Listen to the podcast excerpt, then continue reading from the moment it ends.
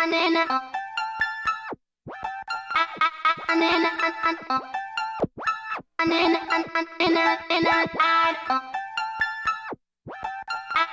Anana. Anana. Anana.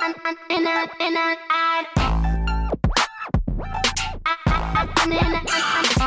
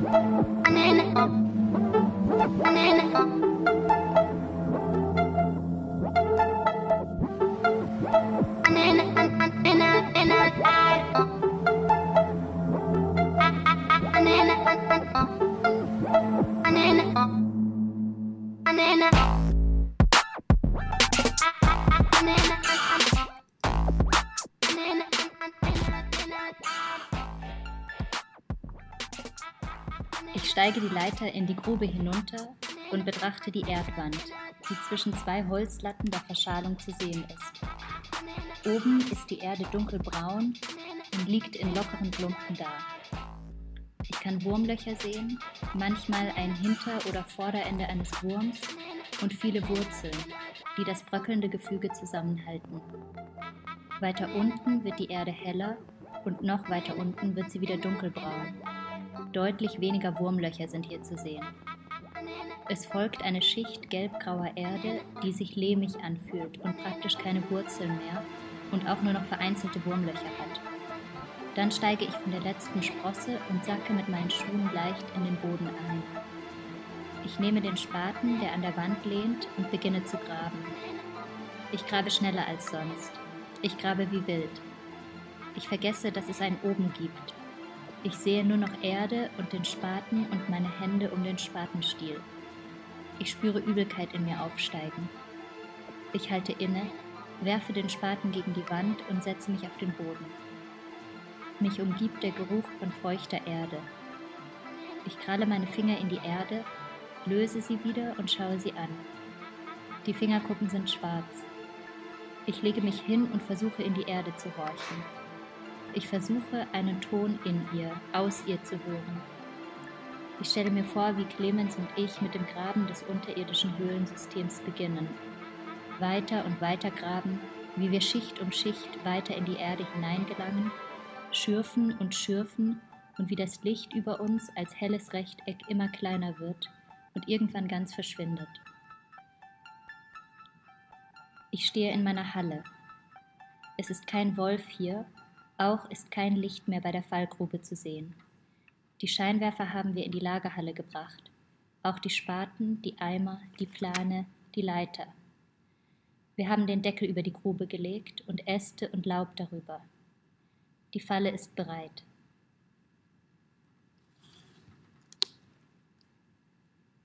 Ja, hallo und herzlich willkommen zur langen Nacht der Löcher.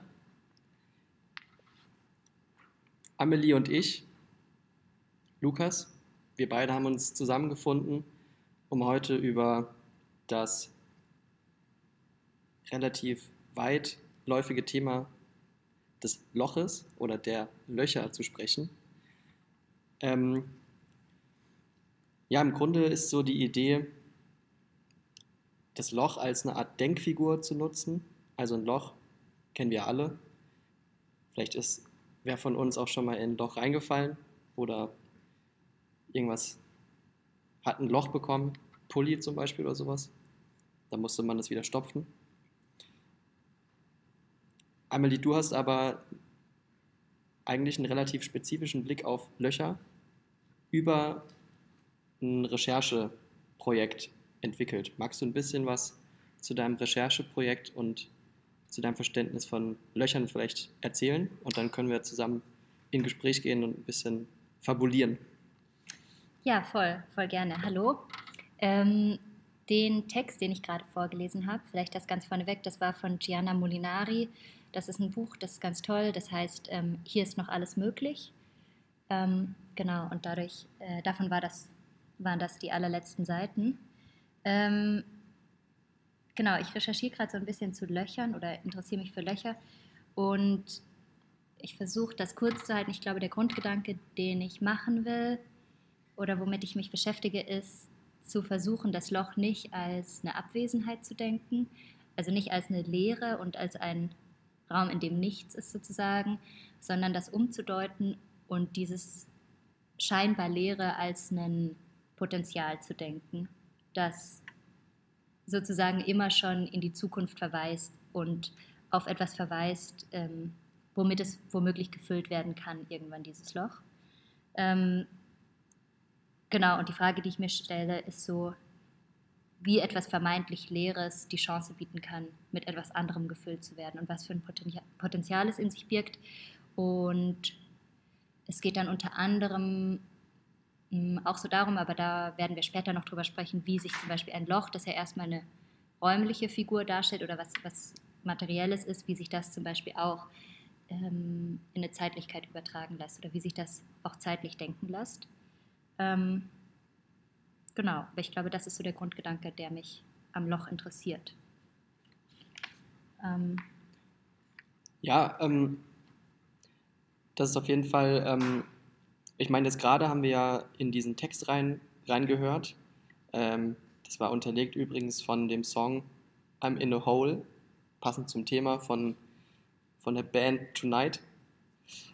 Ähm, und da geht es ja schon ähm, eben nicht um einen abstrakten Begriff von einem Loch oder davon, Loch als eine Denkfigur zu verstehen, sondern wirklich um so ein ähm, ganz klassisches, in Anführungszeichen, klassisches Loch. Also ein Loch im Boden, ein Loch in, in der Erde auch, also in so einem ein Loch im, in organischem Material. Und da ist so ein, eine Figur drin. Ich habe dieses Buch nicht gelesen, ich kenne ja nur diesen Ausschnitt. Eine Figur, also da eine Person geht in dieses Loch und ähm, ertastet das auch. Ne? Also es hat ja auch eine eigene Materialität, zumindest die Ränder des Lochs. Es ist nicht so ein, so ein cleanes Loch, sondern eigentlich so ein dreckiges Erdloch. Voll, genau. Oder so eine Stelle, die ich daran auch sehr gerne mag, ist, dass dann tatsächlich auch der Versuch gemacht wird, in dieses Loch reinzuhören und dass man so das Ohr an den Boden hält und schaut, wie sich in dem Fall die Erde oder wie sich das Loch vielleicht anhören kann. Und das ist vielleicht auch ein bisschen der Versuch von heute Abend, weil wir im Radio sind, dass wir das Ganze ähm, da versuchen reinzuhören, gemeinsam mal. Ja, und ich glaube, es gibt ganz ähm, verschiedene vielleicht Bedingungen von Löchern oder so oder wo ich mir zumindest überlege, was, was ist eine Bedingung für das Loch, das mich interessiert. Ähm, zum Beispiel so eine Frage wäre, wie tief etwas überhaupt sein muss, um ein Loch zu sein. Ich habe auch vor einer Weile angefangen, ein Loch zu graben, bin überhaupt nicht weit gekommen. Wie tief? Das sind keine 10 Zentimeter. Würdest du sagen, das ist schon ein Loch? Genau, und da würde ich eben sagen, das ist kein Loch. Also das ist so ein bisschen mein Wunschloch vielleicht. Ähm, aber ich war dann zu faul oder auch nicht äh, die richtige Zeit gefunden, um das tiefer zu graben. Und dann würde ich sagen, das ist zum Beispiel eher eine Mulde. Und äh, mit, mit, was für einem, mit was für einem Werkzeug hast du das ausgehoben? Hast du so einen Spaten genommen? Genau, ich habe das mit einem Spaten gemacht und der Boden ist aber super hart dort. Und ich glaube, dass man, wenn ich noch weiter graben will, bin ich mir noch nicht sicher, ob ich das mache, dann brauche ich auf jeden Fall irgendeine, so eine, nicht Axt, so ein, so ein so eine Hacke, so eine Spitzhacke. So eine Hacke, genau, mit der man erstmal die Erde lockern muss, um da tief zu kommen, weil das so ziemlich anstrengend auch einfach ist. Aber ja, es gibt irgendwie, glaube ich, so eine gewisse Tiefe als Bedingung, damit ich zumindest etwas als ein Loch bezeichnen würde oder das Loch, das mich interessiert. Also ein Loch, ähm, vielleicht auch, das, das nicht komplett einsehbar ist, weil das wäre dann vielleicht eine Mulde, also einfach nur so ein, so ein ähm, ja, da fehlt ein Stück Oberfläche, sondern ein genau. Loch, in das man reinsieht und das Ende nicht sieht, sondern in so eine Art Unendlichkeit oder in die Dunkelheit oder in sowas reinguckt, genau. wenn man da reinschaut. Genau, auf jeden Fall, ja, das würde ich als eine Bedingung begreifen, dass es mindestens einen Teil gibt, den ich von außen nicht einsehen kann, sondern der im Dunkeln verbleibt. Und was damit noch zusammenhängt, ist ja auch, ein Loch kann ja wahnsinnig tief sein, aber wenn es gleichzeitig auch wahnsinnig breit ist, Dann ist es vielleicht wieder eher so eine wahnsinnig große Mulde auch. Voll, oder einen Graben zum Beispiel. Oder einen Graben, ja. Schützengraben ist jetzt zum Beispiel, ist nicht wahnsinnig tief, aber auch tief und das ist dann auf jeden Fall ein Graben. Und ich glaube, eine andere Sache wäre auch noch, wenn man jetzt sagt, man kann das Ende nicht sehen von oben oder es gibt einen dunklen Teil, dass ich aber trotzdem sagen würde, was mich interessiert, ist das Loch, das trotzdem ein Ende hat, erstmal. Mhm. Oder in seiner Material, als Material zumindest ein Ende hat und nicht komplett durchbricht. Ja. Das heißt nicht sowas wie ein, ähm, wie ein Loch in einer Wand. Genau, wo ich auf dem anderen Ende, am anderen Ende wieder rauskomme. Oder ein Loch im Zaun.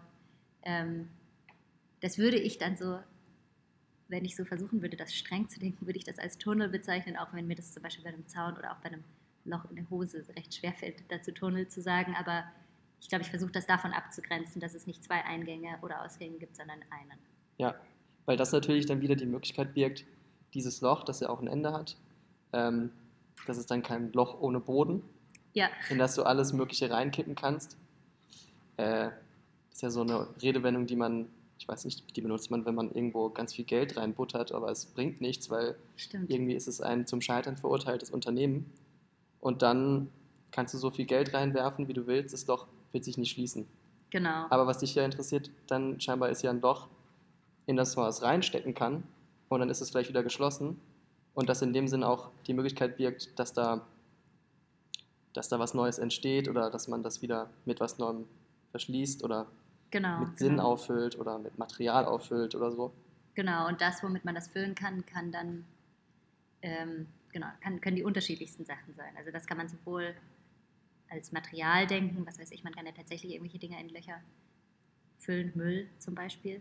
Ähm, oder man kann das dann auch versuchen, so gedanklich zu denken, dass in dem Moment, in dem es einen dunklen Teil gibt, den ich nicht sehe, ähm, dass, das, dass gerade diese Dunkelheit zum Beispiel dann ein großes Potenzial gibt, sich die verschiedensten Dinge vorzustellen, mit was man das füllen kann. Was mir jetzt gerade auch einfällt, im Grunde, wenn man jetzt, wenn man jetzt nicht wirklich das Ende sieht von einem Loch, dann, äh, dann könnte ja auch was sein.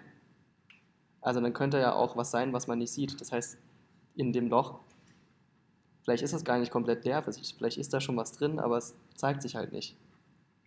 Ja, voll genau. Was, was man von, genau, was man am Anfang vielleicht nicht sehen kann, was aber auftauchen kann aus Ja. dieser Dunkelheit unter Umständen. Und es, ja, genau.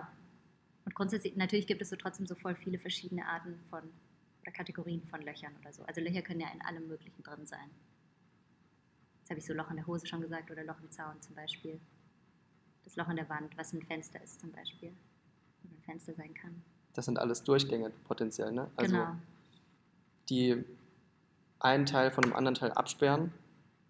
Meine, bei einer Hose könnte man jetzt wirklich, wenn man es ein bisschen von weit her geholt betrachtet, sperrt das ja auch meinen Körper von zumindest den Blicken der anderen ab oder so. Ja, Das ist ein Schutz. ja, ja. Und Zäune sind ja auch Schutz von Besitz oder sowas. Und wenn da ein Loch reinkommt, dann wird was, was beschützt werden soll, auf einmal durchlässig. Genau, oder es, oder es verweist zumindest darauf, dass das, was da davor ist, nicht mehr ganz ist. Ja. Oder unvollständig wird dadurch. Und, und Verliert seinen, seinen Zweck eigentlich, ne? seine Funktion. genau, genau. Oder es wird unvollständig und verweist halt auf diese, oder, oder birgt vielleicht die Möglichkeit der Kritik an diesem Ideal oder an dieser Ganzheit. Ähm, zum Beispiel. was nicht sein soll. Also das wird ja tunlichst ver versucht zu vermeiden. Genau, deswegen wäre es dann eine Kritik sozusagen. Oder deswegen kann man das Loch zum Beispiel auch als eine Figur für Kritik denken. Und es gibt ja aber auch ganz andere, es gibt ja auch Löcher, die total metaphorisch funktionieren. Sowas wie ein Loch im Bauch. Ein Loch im Bauch haben. Oder klar, bei Herz sagt man auch zum Beispiel gebrochenes Herz, aber man kann auch ein Loch im Herz haben. Und das ist immer dann, oder das verweist immer auf das Fehlen von etwas. Ähm, oder auf einen Mangel. Stimmt, das ist nochmal ein bisschen anders als jetzt bei diesen ähm, Funktionszusammenhängen, die durchbrochen werden oder die ihre Ganzheit verlieren. Klar, das ist auch ein Mangel, aber das ist eher, eher so, dass da die Funktion nicht mehr so richtig da ist, dass da was nicht mehr so ganz funktioniert. Aber ähm, dieses Loch im Bauch, das Loch im Herzen und so weiter, das ähm, verweist ja direkt nicht darauf, dass da was nicht funktioniert, sondern eigentlich funktioniert ja alles. Ich meine, ich habe halt Hunger. Das ist ja, also mein Organismus funktioniert und sagt mir, dass ich was essen soll. Ja, Aber der, das Loch verweist halt direkt auf ein Bedürfnis oder auf einen Mangel, der, der will, dass das wieder befriedigt wird. Also dass das genau, ja. Also und das es passiert ja verweist aber auf das immer wieder. Drumherum, sozusagen. Ja, genau. Ähm, ja, oder beziehungsweise so eine Bedingung, was ich vielleicht auch noch sagen würde, was auch eine Bedingung für ein Loch ist, ist, um ein Loch zu sein, muss davor etwas da gewesen sein. Also es gibt sozusagen immer einen, Bef also als Bedingung eines Loch gibt, Lochs gibt es immer einen Davor-Zustand, Mhm. ähm, den es mal gehabt haben muss, aber den es in dem Moment, in dem es ein Loch ist, nicht mehr hat. Mhm. Oder der damit verschwindet dann.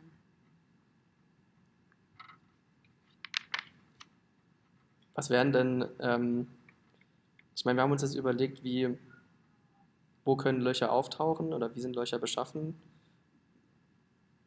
Was wären denn, na, in was für Materialitäten kann man in Löcher denken? Oder darüber hinausgehend, es könnten unmögliche Löcher sein. Ja, Wo also kann eigentlich kein Loch auftreten? genau, wo man denkt eigentlich, dass kein Loch auftreten kann, aber eines, das man trotzdem manchmal spürt, zum Beispiel, wenn man mit dem Flugzeug ähm, fliegt, gibt es ja so Luftlöcher, wo das Flugzeug so absackt und es fühlt sich ja, also es fühlt sich ja tatsächlich an wie ein Loch und man fällt wo runter. Ich So wie weiß, bei Achterbahnfahren, ne? wenn es dann steil runtergeht und man nur noch von der Schwerkraft gefühlt runtergezogen wird. und ich weiß zum Beispiel aber nicht mal genau, was das bei dem Flugzeug, was da ein Luftloch eigentlich ist. Ob Das das, zum Beispiel eine andere, ob das zum Beispiel einfach dann eine andere Dichte der Luft ist, dass sich da irgendwie die Dichte verändert oder so. Weiß ich zum Beispiel gar nicht. Aber Luft wäre sowas, wo man irgendwie denken würde, in der Luft kann kein Loch sein. Ja, weil es kein, oder zumindest in einem sehr einfachen Verständnis kein Material ist oder keine, ja, kein, ähm, nichts, was irgendwie einen Mangel haben kann, weil es ja irgendwie in einem landläufigen, landläufigen Verständnis gasförmig und dem, dementsprechend ja irgendwie zumindest visuell nichts ist. Genau, entweder nichts ist oder, oder immer in Bewegung ist und kein Material ist, das sozusagen stillstehen kann. Ja, Weil Luft ja auch, genau, weil, also Erde zum Beispiel, also steht ja vielleicht in dem Sinne auch nicht still, da sich auch in, in ganz langsamen Geschwindigkeiten oder so da immer was bewegt, aber grundsätzlich aus, aus so menschlicher Perspektive ist Erde etwas, was ähm, fest ist oder undynamisch ist, wohingegen Luft irgendwo dynamisch ist. wobei Luft kann ja auch stehen, ne? Also wenn, wir sind jetzt hier in einem Raum, der wurde schon länger nicht mehr gelüftet, Ja, dann, dann steht die Luft irgendwann auch, ne? Dann bekommt die ja auch eine Materialität. oder beziehungsweise ich glaube, dass es dann, ich glaube, sie steht halt zumindest dort, wo wir jetzt auch sitzen, steht sie so vermeintlich. Und ich, da, wo zum Beispiel ja wirklich, obwohl da ist dann eher keine Luft im Vakuum zum Beispiel. Jetzt wollte ich gerade sagen, in einem Ah, ja. Vakuum steht die Luft wirklich, Weil da gar aber da keine ist ja gar keine Luft mehr dann. Ähm, aber irgendwie in dem Moment, in dem sich das Material nicht, das Material nicht vollständig stillsteht, ist es so zumindest schwieriger, ein Loch reinzumachen, wie Treibsand zum Beispiel. Ja, Da kann ich irgendwie zwar reingezogen werden und ich verschwinde irgendwie auch, was ja schon so lochartig wirkt oder so, dass ich in einem, ich verschwinde ja irgendwo schon in einem Loch. Aber es bleibt kein Loch zum Beispiel. In dem Moment, in dem ich verschwunden bin, ist das auch direkt wieder zu. ja, voll. Bist du schon mal in Treibsand reingetreten? Nee, ich habe ich hab da auch riesig Angst davor. Ich stelle mir das manchmal vor und ich stelle es das ist was ganz Schreckliches, glaube ich. Mir ist es mal passiert. Im, äh, das war auch ganz komisch. Ich weiß auch gar nicht, wie dieser Treibsand entstanden ist. Aber ich war da, das war in Deutschland. Also stellt man sich auch gar nicht vor, dass es in Deutschland irgendwo Ja, Treibsand gibt. ja. Aber es war im Pfälzer Wald. Da war ich mit meinen Eltern wandern. Und dann, ich war noch ein Kind, keine Ahnung, vielleicht zehn oder so. Und dann bin ich da so rumgelaufen, da war da so Sand, der hat sich witzig angefühlt. Dann bin ich da so draufgesprungen und äh, war da erstmal nur mit den Schuhen, glaube ich, drin. Und dann habe ich gedacht, hey, komisch, also irgendwie zickzack sack ich da hier ein. Und man kriegt sie nicht mehr raus. Man kriegt sie nicht mehr raus, weil ähm, ich weiß, ich bin, also du bist ja, ich war ja mit beiden Füßen drin, das heißt, wenn ich mit dem linken Fuß ziehe, drücke ich den anderen gleichzeitig Ja, weiter rein. Ja. Und dann war ich irgendwann bis zu den Knien drin und kam da halt auch nicht mehr raus. Oh Gott. Ja. Aber ich schätze mal, dass, ich weiß auch nicht, wie das passiert. Also ich schätze mal, da muss irgendwas mit dem Boden sein und dann muss es viel regnen oder sowas. Mhm. Aber ja, es war jetzt kein Loch. In ein Loch fällt Aber- man ja eher, ne? Ja. Wir haben uns auch vorhin, das war ganz spannend, wir haben uns so eine relativ crappy Dokumentation über die tiefsten Löcher, die jemals von Menschenhand gebohrt wurden, angeschaut. Und da wird ja auch immer dieses, dieses Beispiel gegeben mit, okay, das ist jetzt 3000 Meter tief und wenn wir Mhm. da jetzt einen Cent reinwerfen würden, dann dauert es 25 Sekunden, bis hier Ja. unten aufprallt. Ja. Und diesen Aufprall und irgendwo runterfallen, reinfallen, das gibt es ja gar nicht dann im Treibsand, sondern du wirst ja. Man wird irgendwie so reingesogen einfach, ja. Aber wie bist du wieder rausgekommen? Meine Eltern haben mich ja da rausgezogen. Oh, fuck. Ja. Und dann hatte ich ganz dreckige Hosen an. so eklig. Aber es gibt doch, oder zumindest, weil das, glaub, das ist schon tatsächlich eine Angst von mir, so Treibsand.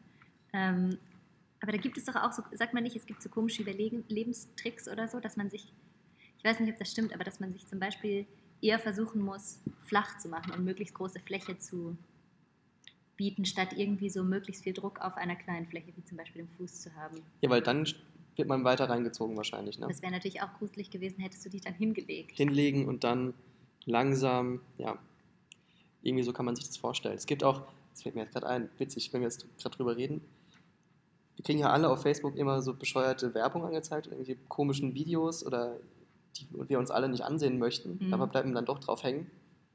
Und bei mir ist es häufig so, dass ich irgendwelche Rednecks in den USA vorgeschlagen bekomme, die ein Elch retten aus dem Treibsand Den, oder so. Das Video habe ich aber auch schon gesehen. Oder irgendwelche Tiere, die sie aus dem Wasser ziehen oder so. Ja, so Ja. eine ähm, heroische Tat. Ähm, Ja, Hier, ich bin da einfach vorbeigelaufen, auf einmal sehe ich diesen Elch, dann rufe ich meinen Kollegen an, der kommt mit dem Pickup vorbei und Ja. dann ziehen wir den mit dem Seil raus oder so.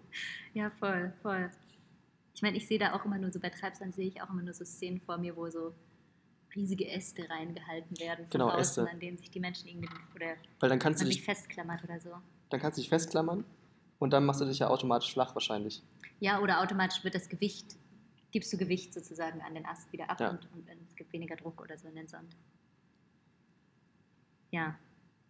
Und, und die- andere, oder worüber wir ja auch gesprochen haben, die andere Unmöglichkeit, wo wir, wo scheinbar kein Loch reinkommen kann, ist ja Wasser. Mhm. Weil man meint, dass Wasser eigentlich immer der Lochfüllstoff ist. Oder so. Eigentlich ähnlich wie Treibsand, nur dass es halt nochmal flüssiger ist als, als Treibsand, ne? Genau, und wenn man sie, genau, ja, und dass irgendwie dieses reingesogen werden da halt dann viel schneller geht und eher so ein Reinfallen ist oder so. Ja.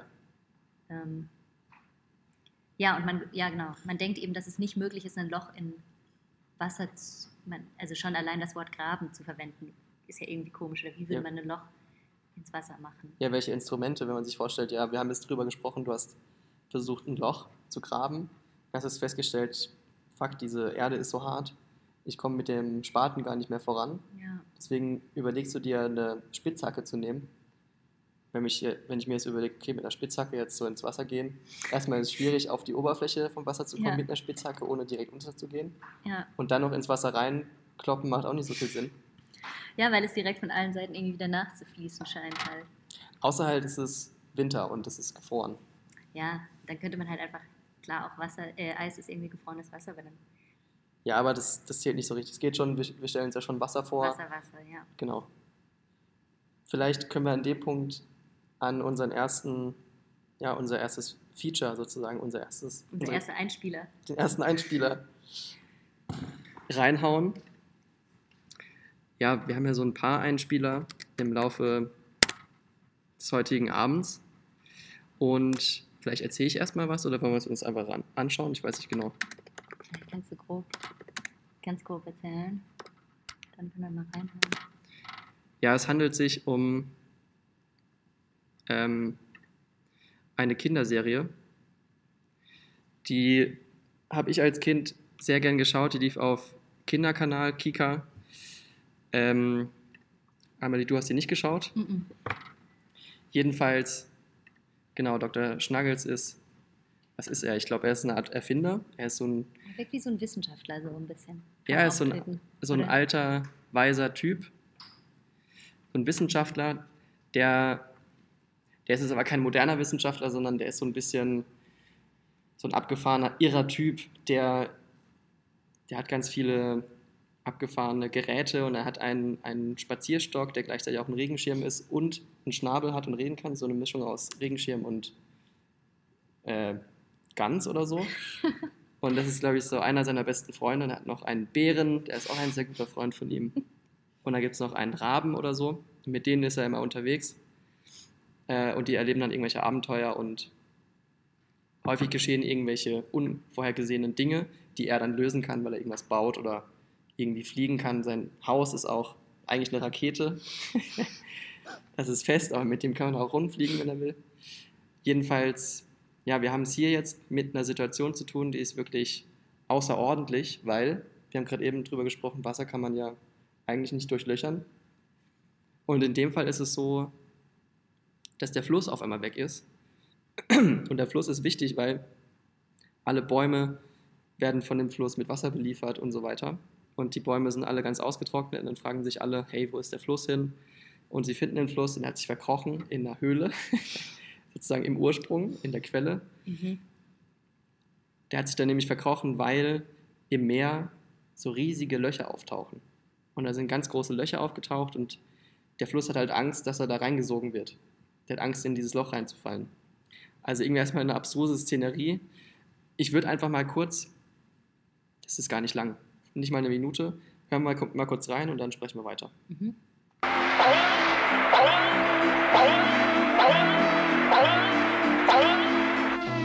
Wir kamen gut voran. Der Fluss schien allen gut zu tun. Und endlich erreichten wir das Meer.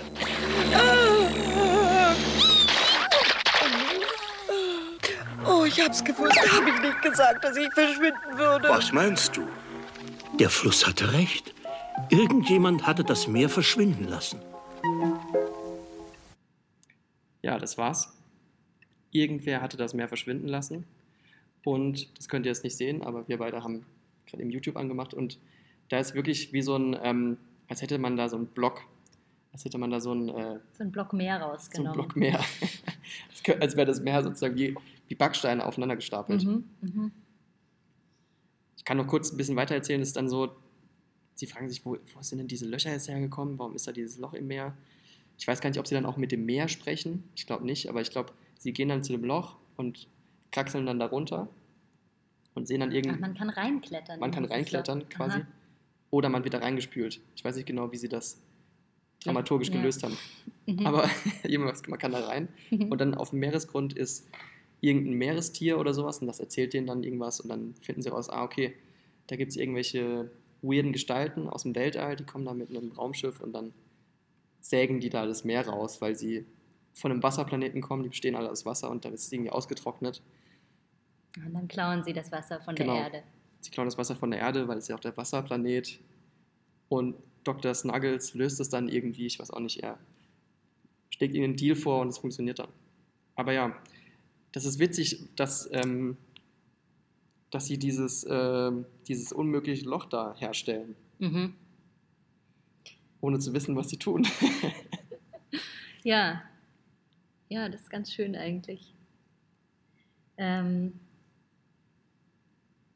ja, das war ja tatsächlich auch die erste Assoziation oder als wir angefangen haben, uns auszutauschen über Löcher, war das, glaube ich, eine der ersten Assoziationen, die du mir geschickt hast, als wir über mögliche und unmögliche Löcher gesprochen hatten oder so und du dich an diese Dr. Schnackels-Folge erinnert hast, in der es irgendwie das unmögliche Loch plötzlich möglich gemacht wird. Ja, ja. Ähm, ja, und dieses, und dieses Loch ist ja da auch ganz plötzlich aufgetaucht, sozusagen, ne? Es ist eine Gefahr auch, ne? Also dieser Fluss hat ja Angst, da reinzufallen. Es ist, ähm, da ist ein Loch, wo keins sein soll. Ja, ja. Da ist der Fluss, der flüssig ist und sich einfach mit dem Meer vereint. Auf einmal ist da so ein etwas innerhalb des Lochs, was da nicht äh, innerhalb des Meeres, ein Loch innerhalb des Meeres, das da nicht sein sollte. Und dieser Fluss hat Angst, da reinzufallen. Also plötzlich ins Nichts abzutauchen oder so. Ja, ja, und dort zu verschwinden. Ja, vielleicht könnte Plötzlichkeit, Unmittelbarkeit, was, was man nicht erwartet, irgendwie zum, zumindest mit so einer ähm, ja, Erfahrung in Loch zu fallen zu tun haben. Ja, oder mit dem gefährlichen Charakter. Ja, ja, ja. Wollen wir da einfach zum nächsten, zum nächsten Track übergehen? Ja, der zweite Song des Abends sozusagen. Das ist der zweite Song des Abends. Der ist ein bisschen länger. Ich würde sagen, wir haben jetzt schon mal ein bisschen Kontext gegeben. Wir haben so ein bisschen Content geliefert. Und ja, es soll auch ein Abend der Entspannung und äh, der Berieselung sein. Voll. Später wird es vielleicht nochmal einen anderen Punkt geben, da geht es nicht um Berieselung, aber später mehr dazu. Aber jetzt erstmal von Laraji den Song All of a Sudden. Viel Spaß. Another state of mind.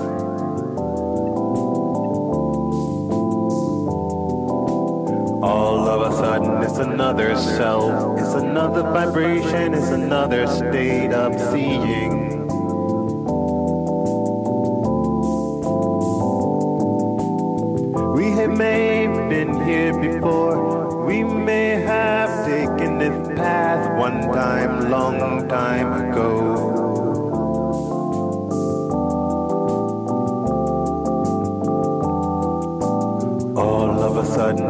Another smile, it's another heartbeat, it's another style of thinking.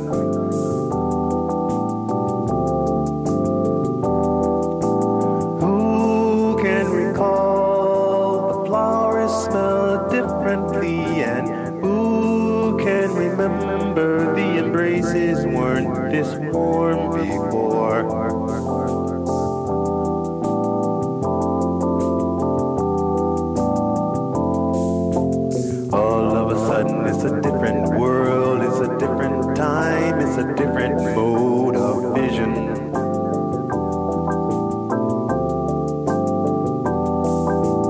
All of a sudden, it's a different path, it's a different time, it's a different sun in the sky.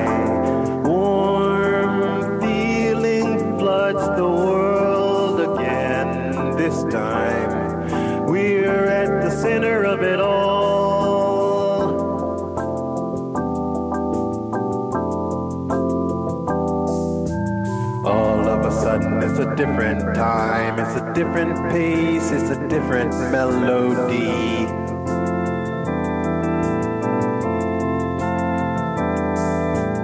All of a sudden, it's a different self, it's a different purpose, it's a different direction.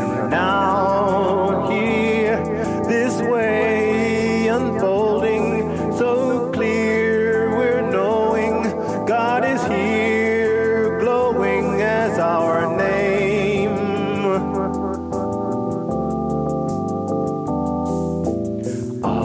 sudden, it's a different sunshine, it's a different being, it's a different state of mind.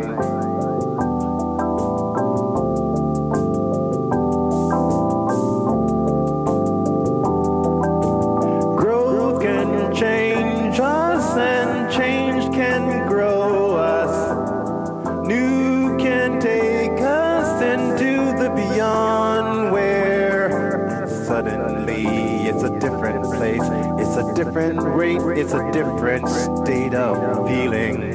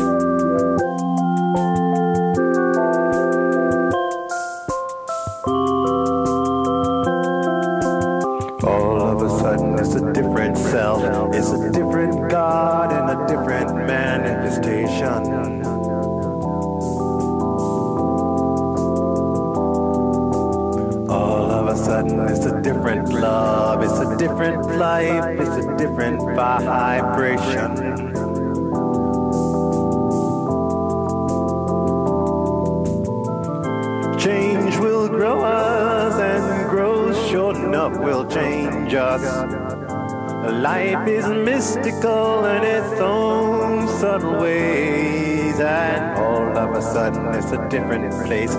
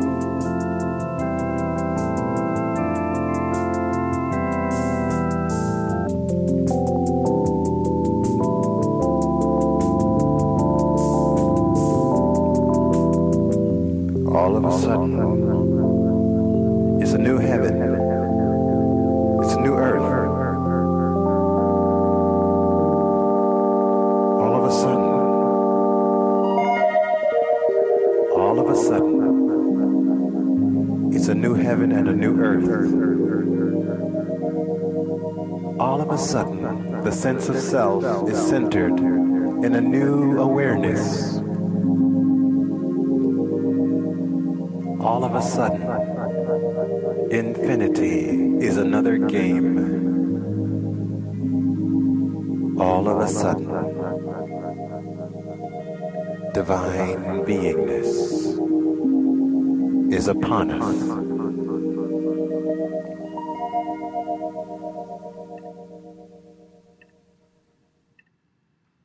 Ja, das war Laraji mit All of a Sudden. Ich meine, es wurden ja schon echt richtig viele Stichworte genannt. Ähm, all of a sudden is another time, is another world, Voll. another way of being. Ja, und wir würden da eigentlich direkt im Anschluss in diesem Themenfeld bleiben und uns einen weiteren sehr plötzlichen Sturz in ein Loch anhören, beziehungsweise wir werden es anschauen, ihr werdet es anhören. Ähm, das ist ein relativ bekanntes Loch, das, oder ein bekannter Sturz, den die meisten von euch wahrscheinlich kennen. Ähm, und wir spielen das einfach mal ab und ihr erkennt es bestimmt.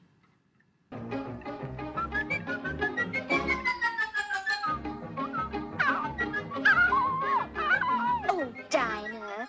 It's just a rabbit with a waistcoat and a watch. Oh, my fear and whiskies! I'm late, I'm late, I'm late! Now, this is curious. What could a rabbit possibly be late for? Please, sir! I'm late, I'm late for a very important date. No time to say hello, goodbye. I'm late, I'm late, I'm late. It must be awfully important, like a party or something. Mr. Rabbit, wait! No, no, no, no, no, no, no. I'm overdue. I'm really in a stew. No time to say goodbye. Hello, I'm late, I'm late, I'm late. My, what a peculiar place to have a party. You know, Dinah, we really shouldn't be doing this. After all, we haven't been invited, and curiosity often leads to trouble. Goodbye, Dinah. Goodbye. Goodbye. Ja, und hallo. Ähm, ja, ihr habt das bestimmt vielleicht erkannt, was das war. Das war ähm, The Fall into the Rabbit Hole von ähm, Alice im Wunderland.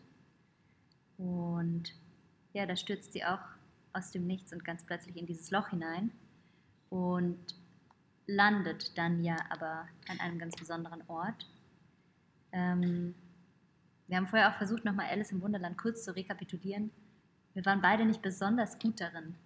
Ähm, Ja, es ist, es ist der Anfang gewesen. Ne? Also es fängt schon, wahrscheinlich wird vorher nochmal so ein bisschen kontextualisiert, wer ist Alice, so sie Genau. lebt irgendwie wahrscheinlich ein wahnsinnig bourgeoises Leben. sie ist ja auf irgendeiner Art Party, glaube ich, auch davor. Zumindest hat man das Wir haben ja vorher auch kurz in die moderne Verfilmung reingeschaut. Das Mhm. war jetzt die alte Disney-Verfilmung. Stimmt, bei der Ähm, modernen Verfilmung ist sie auf der Hochzeit Ist tatsächlich. sie auf der Hochzeit und deswegen, und da wahrscheinlich auch davor. Wobei in der Disney, in der alten Disney-Variante wirkt sie wie ein Kind. Ja, Ja, wo- ja gut, aber in, und in der neuen ist sie halt so eine junge Erwachsene. Sie ist eigentlich schon mindestens mal, hoffen wir mal, 18. auf jeden Fall alt genug, um in diesem Film verheiratet zu werden. Und sie läuft ja von ihrer eigenen Hochzeit weg, so wie das aussah. Oder sie lässt den da. Stimmt, sie rennt da weg, weil Sie sie, da- Hasen sieht. Genau, weil sie den Hasen sieht und lässt den stehen und man sieht, also in dem anderen Ausschnitt sieht man noch diesen Typen, der da mit dem Ring knie- oder von, läuft sie von einem Antrag weg oder von der Hochzeit, das wissen wir nicht. Vielleicht war das auch nur der Antrag, weil er war auf Knien. Das kann natürlich auch sein. Ich bin jetzt davon ausgegangen, dadurch, dass da Publikum war, dass es die Hochzeit ist, aber wenn das, naja, vielleicht ist das so förmlich, dass, dass man selbst einen Antrag vor Publikum macht.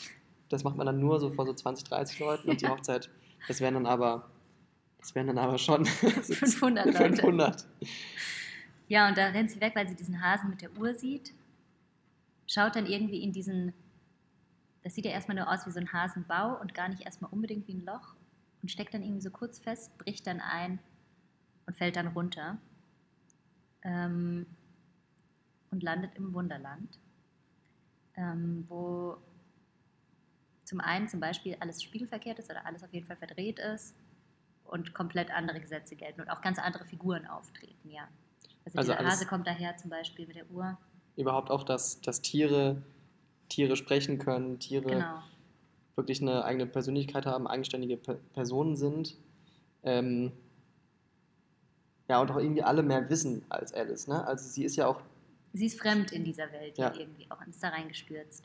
Dann gibt es da die, irgendwie diese Königin auch noch. die ist auch natürlich eine ja, bösartige Gestalt. Ja, Die und böse ich, Königin. Ich, meine irgendwie, dass sie gegen die spielen muss. Das Aber- kann schon gut sein. ja. Ich meine, es gibt ja auch diese Spielkarten. Ja, Ich kenne, ich glaube, es gibt von Alice im Wunderland, entweder kenne ich diese Verfilmung, von der wir es eben diesen Ausschnitt gehört haben, oder es gibt davon sogar eine Art Serie. ah, das kann auch Ich weiß es nicht. Ja. Jeden, jedenfalls ist es da schon so, dass, dass diese Königin bewacht wird von Wachen, die alle Spielkarten sind. Mhm. Das heißt, sie sind Spielkarten und an den Rändern der Karten kommen dann die Köpfe und die Arme und die Beine raus. ja, der Körper ist diese Karte noch. Genau, der Körper ist die Karte. Ich weiß nicht, ob die dann sich auch aufstellen, um dann miteinander zu spielen, so wie bei Harry Potter, dieses Schachspiel. Mhm. Mhm.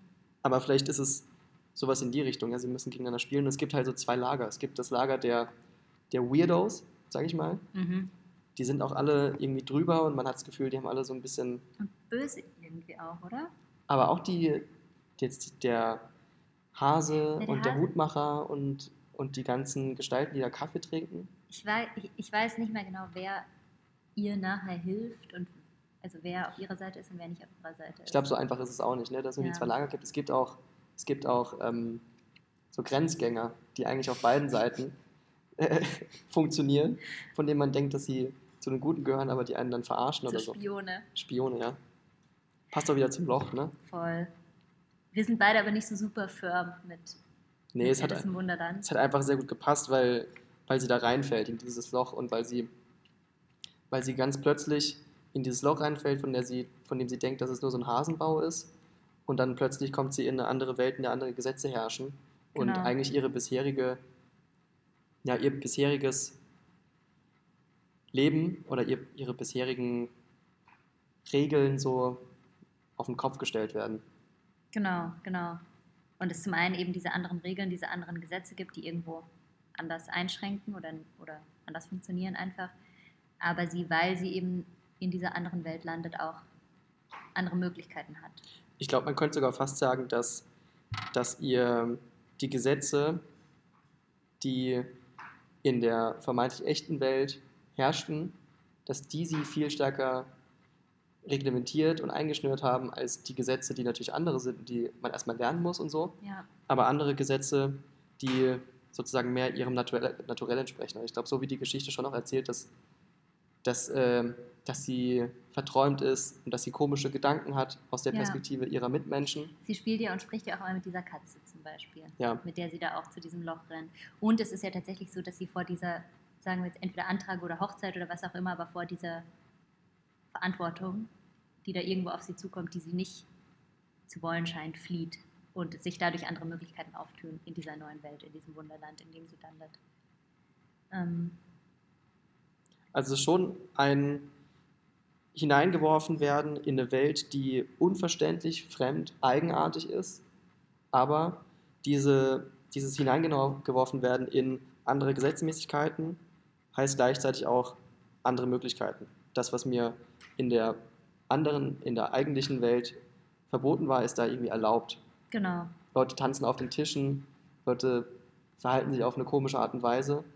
Ähm, Dinge Ja, sind oder vorher nicht Spielkarten können Ja. sprechen, allein, da, allein, allein, dass sie so diese Wesen da existieren können. Oder auch zum Beispiel dieser Vorgang, allein wie sie durch dieses Loch fällt. Sie fällt ja in dem Sinne auch nur relativ am Anfang. Und dann, das wird dann unterschiedlich filmisch immer wieder dargestellt, aber dann fliegt sie ja eher durch dieses Loch. Stimmt. Und, ihr, und ihr Rock bläht sich auf wie genau, ein, wie so ein, wie so ein Fallschirm. Fallschirm. Ähm, oder genau, oder sie, ja, sie fängt an, statt zu fallen, fängt sie an zu fliegen. Ab einem gewissen Punkt schon. Ja, Ähm, und besitzt damit irgendwie in dieser anderen Welt auch andere Möglichkeiten, and, ein anderes Vermögen, als sie, als sie das davor hatte. Oder andere Fähigkeiten. dementsprechend könnte man ja auch sagen, diese veränderten Möglichkeiten äh, bergen eine ähm, Potenzialität sozusagen, sich anders zu verhalten. Genau, genau. Genau, so eine andere Potentialität oder es gibt eine andere Potenz und das führt uns zu unserem nächsten Block so ein bisschen, wo wir etwas in die Theorie eintauchen wollen und ähm, auch erstmal im Grunde was vorlesen wollen, weil es eine ganz schöne Auseinandersetzung von Agamben gibt, von Giorgio Agamben mit, ähm, dieses eine Kapitel hieß Negative Potenz, ne? Ja, Oder- also er hat, er hat es an verschiedenen ähm, Stellen in seinem Schaffen hat er über Potentialität geschrieben. Ähm, und das jetzt ist ähm, ein Aufsatz in einem Sammelband. Und der Sammelband heißt, wenn ich es richtig verstanden habe, nichts mit dem S im Klammern, nichts sagen. Ah, Und da schreibt Giorgio Agamben über negative Potentialität. genau. Das ist so sein Konzept von Potentialität, das er von Aristoteles her entwickelt. Mhm, mhm. Und daran macht er dann so zwei verschiedene Verständ Verstehensmöglichkeiten von Potentialität oder Potenz auf, ähm, wo wir ein Zitat dazu vielleicht erstmal haben. Genau, erstmal ein Zitat und ja, das ist von so einem kleinen Absatz, der heißt einen Mangel haben. Den lese ich einfach mal vor und dann sprechen wir ein bisschen drüber. Wie folgt, und zwar Aristoteles unterscheidet eine allgemeine Potenz einerseits, wonach wir von einem Kind sagen, dass es das Vermögen zur Wissenschaft hat oder dass es potenziell ein Architekt oder ein Staatsoberhaupt ist, von der Potenz andererseits, die demjenigen zukommt, der bereits die einem bestimmten Wissen oder einer bestimmten Fertigkeit entsprechende Hexis besitzt. In diesem zweiten Sinn sagt man, dass der Architekt auch dann das Vermögen zum Bauen innehat, wenn er gerade nicht baut. Oder dass der Lautenspieler auch dann das Vermögen zu spielen innehat, wenn er gerade nicht spielt. Die Potenz, um die es hier geht, unterscheidet sich wesentlich von der allgemeinen Potenz, die dem Kind zukommt. Das Kind, schreibt Aristoteles, ist insofern vermögend, als es eine Veränderung durch den Lernprozess wird durchmachen müssen. Derjenige, der bereits eine Technik beherrscht, muss hingegen keine Veränderung erleiden. Sein Vermögen beruht vielmehr auf einer Hexis, die er entweder nicht aktualisieren oder eben aktualisieren kann, indem er von einem Zustand des nicht im Vollzugseins in einen Zustand des im Vollzugseins übergeht. Die Potenz ist somit wesentlich als die Möglichkeit ihrer Nichtausübung definiert, sowie die Hexis bedeutet Verfügbarkeit eines Mangels. Der Architekt ist also insofern vermögend, als er nicht bauen kann.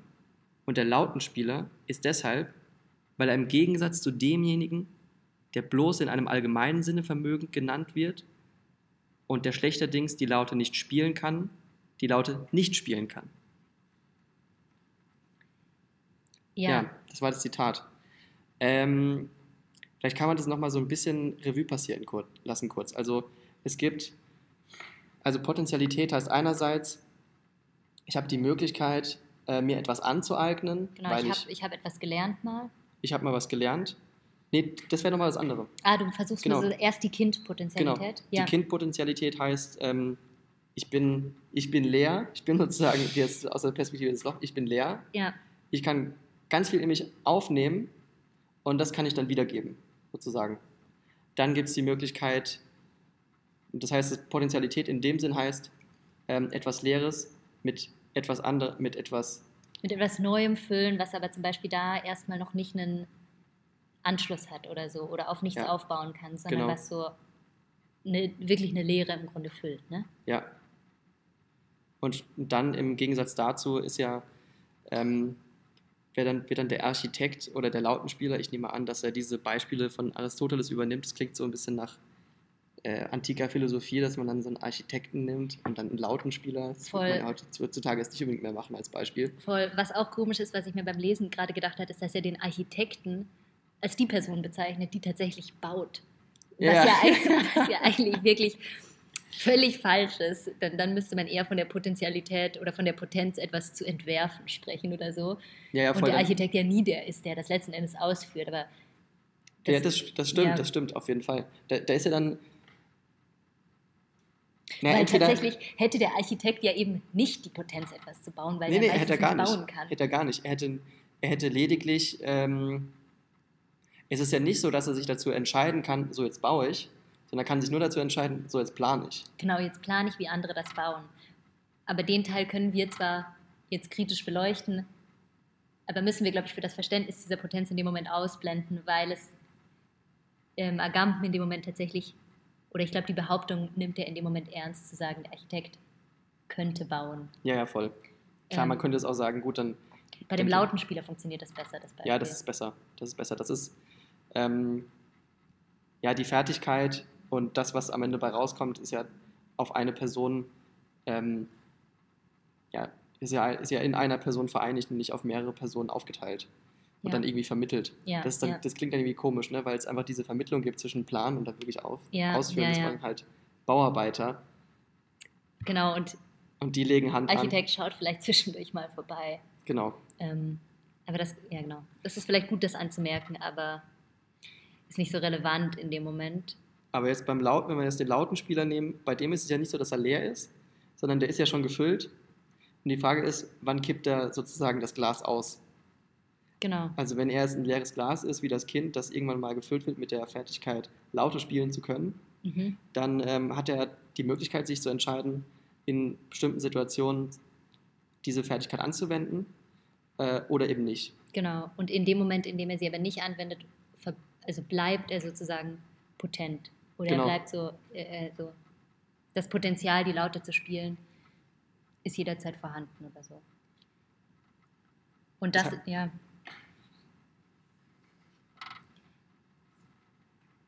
Ja, ist die, was er sagt, äh, Agamben ist ähm, Verfügbarkeit eines Mangels. Genau, und das ist irgendwie interessant, diese Definition, dass er, dass er die Verfügbarkeit oder dass er die Potentialität, etwas zu tun, an und die Bedingung dieser Potentialität als eine Bedingung nennt er eben den Mangel. Mhm. Und das ist eben ganz interessant oder das referiert dann auf den, auf, gerade auf den Titel dieses Aufsatzes eben dann über negative Potentialität, weil sozusagen diese Potentialität, die ja eigentlich irgendwie, ich weiß jetzt nicht, ob ähm, positiv und Potenz irgendwie der gleiche Wortstamm sind oder so, aber irgendwie eigentlich in, in etwas Positives oder in etwas Tun alltäglich übersetzt wird und das aber er das irgendwie, die Bedingung, das zu können oder diese Potenz inne zu haben, ist eben ein Mangel. Mhm. Damit es, damit es in dem Zustand einer Potenz verbleibt. In dem Moment, Genau. glaube ich, in dem das ausgeübt wird, würde die, oder ist dann die Potenz wahrscheinlich schon immer noch da, aber sie wird in eine Tätigkeit übergeführt. Genau. Und die Frage ist ja auch, ähm, habe ich die Potentialität ähm, oder verfüge ich, sagen wir mal so, verfüge ich über diese Fertigkeit des Lautespielens nur im Akt des Lautespielens? Und bin ich Lautespieler nur, wenn ich Laute spiele oder auch wenn ich was ganz anderes mache. Also Ja. wenn ich Golf ähm, spiele. wenn ich Golf spiele oder wenn ich einfach rumsitze und fernsehe. Ich meine, das ist, das ist ja das, worum es geht. Also bin ich auf einmal nicht mehr laute Spieler, nur weil ich gerade nicht laute spiele. Genau. Nur weil ich gerade fernsehe und meine Potentialität ähm, nicht in Akt überführe, sondern die einfach als Potentialität in mir verbleibt. Ja, und irgendwo so sich so wie mit dem Körper vereinigt hat oder so oder zu einem Charakteristikum geworden ist, in dem Moment, in dem ich einmal diese Fähigkeit erworben habe. Ja. Ich weiß nicht, ob das in dem Zitat nachher kommt, dass wir später werden wir nochmal ein Zitat aus diesem Text vorlesen, ähm, aber da nimmt er zum Beispiel dann auch das Beispiel des Arztes oder der Ärztin, wo er sagt sozusagen, der Arzt hört ja auch nicht auf, ein Arzt zu sein, in dem Moment, in dem er, in dem er diesen Beruf nicht ausübt, Ja. sondern eben zu Hause sitzt und man nennt ihn trotzdem den Arzt. Wobei es gibt bestimmt auch ähm, Ärztinnen oder Ärzte, die sagen, ich bin immer im Beruf. weißt du? Ja, ja, ja, So, voll. ähm, Aber das ist dann eher, sie sind, da, eigentlich könnte man dann schon streng sein und zu sagen, naja, entweder du bist im Dienst oder du bist nicht im Dienst. Ja, ja, voll, So, ja. Oder das ist dann vielleicht der Unterschied, den Jederzeit man kann. abrufbereit. Genau. Ja. Ähm, ja, und diese, und diese Potentialität ist ja da irgendwo an eine oder an zwei Zeiten gleichzeitig geknüpft Mhm. wenn wir vielleicht versuchen, diesen Bogen zu schlagen. Und zum einen ist diese Potentialität mit der Vergangenheit verbunden, weil sie immer referiert auf, in dem Fall eine Fähigkeit, die mal erlernt wurde, oder Mhm. auf ein ähm, verfügbares Können oder so. und verfügbares Können, das ja nicht ähm, im Akt des, des ähm, Ausführens erst erlernt wird, Ja. sondern schon mal gelernt wurde und dementsprechend immer schon in der Vergangenheit gelernt wurde und einfach aktualisiert wird. Genau, genau. Das wird, genau, das wird in der Ausübung dann immer aktualisiert, aber in dem, in dem Moment der Nichtausübung ähm, verweist es oder verbl- verbleibt es genau deswegen eine Potentialität, weil es immer in die Zukunft verweist. Weil es immer die Möglichkeit, also es gibt sozusagen jederzeit die Möglichkeit, die Laute zu spielen, wenn die Gegebenheiten stimmen und eine Laute da ist. Der, also wenn du, wenn du von ähm, sagen wir mal Kevin, nehmen wir mal Kevin als, ähm, als Figur, wenn Kevin jetzt Lautspieler ist und du kennst Kevin, dann wüsstest du, der könnte es eigentlich jederzeit seine Ja. Laute rausholen und anfangen zu spielen. Deswegen wü- würdest du ja dann zum Beispiel, wenn du einen Lautespieler brauchst, auch Kevin anrufen. genau. Ja, Und weil ich Peter, weiß, weil du weißt, Peter Peter- kann das nicht. Peter kann das nicht, Peter hat das nie gelernt. Es gibt gar nichts, was er aktualisieren kann. Wenn er jetzt anfangen würde zu spielen, dann wird er das dann wird er quasi eigentlich das erste Mal es in die Hand nehmen. Dann wäre wie dieses Kind sozusagen, in Bezug auf die Laute. Ja. Und dementsprechend, ich meine, worauf du hinaus willst, ist, dass die Potentialität, die in jedem gegenwärtigen Moment, wenn wir jetzt über so eine Form von Fertigkeit sprechen möchten, diese Potentialität, die in jedem gegenwärtigen Moment da ist, die, die ist gerade dann, wenn sie nicht ausgeübt wird, nicht aktualisiert wird. Dementsprechend, vielleicht könnte man da auch ähm, den Punkt nehmen, an warum Agamben das negative Potentialität nennt. Mhm. Also eine Potentialität, die eben in keinen Akt übergeht, sondern die in der Potentialität, in dem Möglichkeitsraum verbleibt Ja, und die da immer ein ähm, Verhältnis zwischen Vergangenheit und Zukunft in der Gegenwart ausmacht, aber ohne wirklich so richtig existent zu sein. Es ist ja irgendwie, es ist dieser Ist ja Mangel, der diese komische Bedingung, diese komische Bedingung für diese Potentialität irgendwie ist. Der Mangel, Ja. dass es eben nicht aktuell wird. Ja, aber, und das ist, das kommt dann irgendwo, glaube ich, auch bei Agamben nochmal woanders vor, aber dass es irgendwie darum geht, dass es so zwar in dem Moment nicht aktualisiert wird, aber jederzeit aktualisiert werden könnte. Genau. Oder immer wieder anders aktualisiert werden könnte. Ja. Und ähm, ja, genau, diese Zusammenführung von Zukunft und Vergangenheit in, der Poten in dem Begriff der Potentialität zum Beispiel. Ähm, und das ist ja dann, dazu kommen wir dann gleich, auch vielleicht ein, vielleicht ein besonderes Verständnis von der Gegenwart, ähm, weil die Gegenwart ja immer das, können wir begreifen als zwischen Vergangenheit und Zukunft. Aber wir versuchen, glaube ich, gerade für den Moment die Schleife zu drehen, das einmal zurück in eine Materialität zu führen, diese Gedanken über Potentialität. Mhm. Bisher war das ja eher ähm, ja, wir haben jetzt versucht, anhand dieses Konzepts von Potentialität über diese, dieses Nachdenken über Fertigkeiten und so weiter uns vorzustellen, was ist Potentialität im Gegensatz dazu, ja, einfach ein Loch zu füllen. Ja, Und dann jetzt der Versuch, da nochmal so ein, eine Forschung von Zeitlichkeit reinzudenken ähm, und dementsprechend nochmal einen Bezug zur Gegenwart herzustellen. Ne? Das kommt Genau. später vielleicht nochmal mit diesem zeitgenössischen Zeitgenossenschaftspunkt von Agamben. genau. Aber vielleicht können wir, oder der Plan wäre sozusagen, diese, diese zeitlich abstrakten Potenzialgedanken noch einmal in eine Ebene Materialität zurückzuführen und vielleicht im nächsten Schritt zu verräumlichen wieder, kurz. Mhm. Aber als Übergang würden wir versuchen, noch einmal einen, ähm, oder nicht versuchen, das machen wir einfach, äh, nochmal einen Song einzuspielen, der eigentlich vielleicht über eine recht abstrakte Assoziation funktioniert, ähm, zu dem Punkt, wo wir gerade sind, ähm, aber der uns vielleicht zurück zu einem Material oder in dem Sinne irgendwie vielleicht zurück zu einem Körper bringen kann. Ähm, und zwar ist das von Holly Herndon, Body Sound. Viel Das Spaß. würden wir mal anhören. Ja, viel Spaß.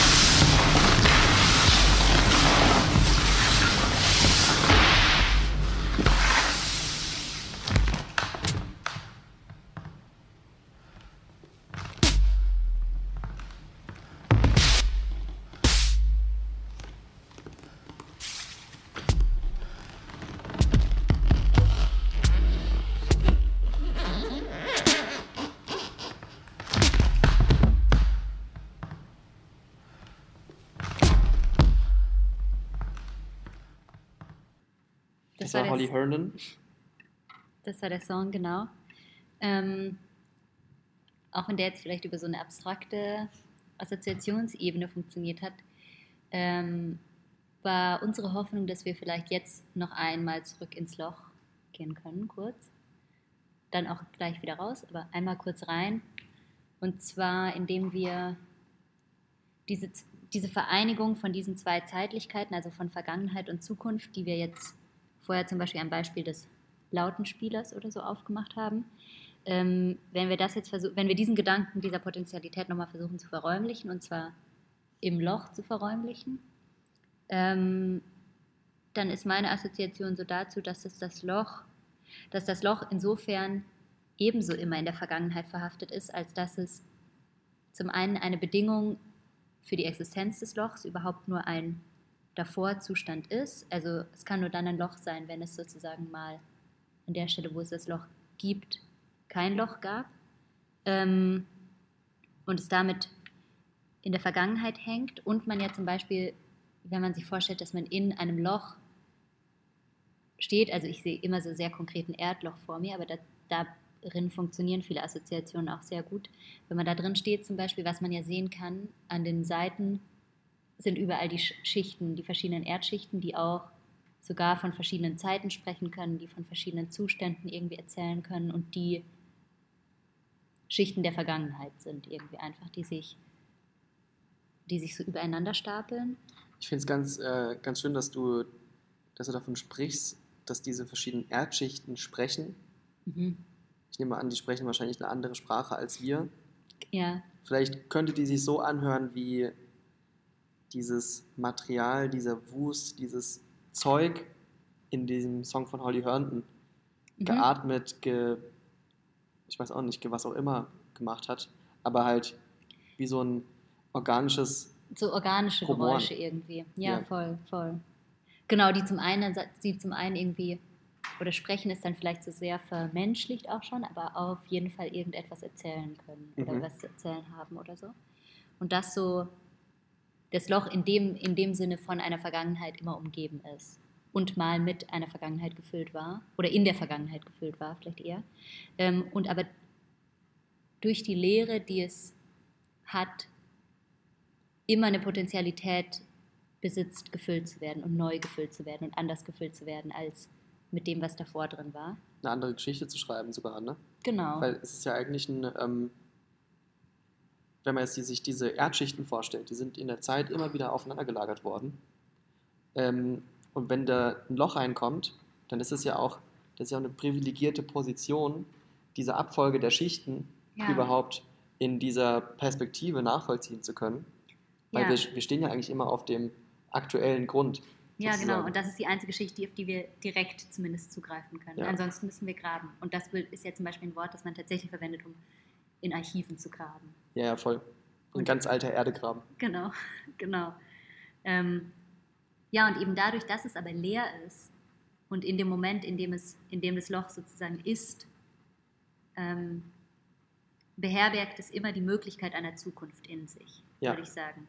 Und beherbergt da, oder deswegen funktioniert für mich dieser Gedanke so gut, diese vermeintliche Lehre als eine Potentialität zu denken, weil es immer auch in die Zukunft verweist und vielleicht könnte man sogar sagen, auf eine gewisse Weise in die Zukunft strebt oder es ein, ein, ein in die Zukunft gerichtet sein auch gibt, ebenso wie ein in der Vergangenheit verhaftet sein. Ja, es ist spannend, weil ähm, ich habe das Gefühl, jetzt wenn wir so über ähm, Löcher, die gegraben sind in die Erde sprechen und dann diesen Gedanken aufmachen von Zeitlichkeit, wie verhält, verhält sich hier Vergangenheit, Gegenwart, Zukunft miteinander, wenn wir jetzt Schichten von Zeit in Erdschichten ablesen können. Erst dadurch, dass ein Loch geschaffen wurde, wo vorher keins war. Ja. Ähm, und überhaupt erst durch das Loch, das geschaffen wird, die Möglichkeit geschaffen wird, diese Zeitlichkeit wahrnehmen zu können und eine Potentialität zu sehen und so weiter. Da habe ich mir gerade gedacht, eigentlich, ähm, wenn man sich als ein Kind betrachtet, so ein Kind, das auf die Erde kommt, das noch mit nichts in Berührung gekommen ist, noch nichts gelernt hat, Mhm. das ist ja von Anfang an eigentlich so ein Loch sozusagen durchlöchert. Weil Mhm. da muss gar kein Loch geschaffen werden, sondern ähm, eigentlich ähm, strebt es ja zwangsläufig in die Zukunft. So, ne? Ja, voll. Das- Und, und gleichzeitig, oder das ist ganz schön an dem Gedanken, dass mit diesem Kindbeispiel auch dieser vermeintliche äh, Reinlichkeitsgedanke oder so eben nicht funktioniert, weil Kinder eben nicht komplett leer oder, oder zumindest nicht in eine komplette Leere und in eine komplette Unschuldigkeit reingeboren werden, sondern immer in eine Zeit reingeboren werden und Mhm. immer irgendwo sind, wo Gesetze gelten, wo irgendwie Konventionen gelten, wo, wo Machtsysteme wirken. Die werden da reingeworfen, so wie Alice auch in das Loch fällt. Ne? Genau, und da, ja, Also in kein vom Storch. vom Storch, der wirft die da rein.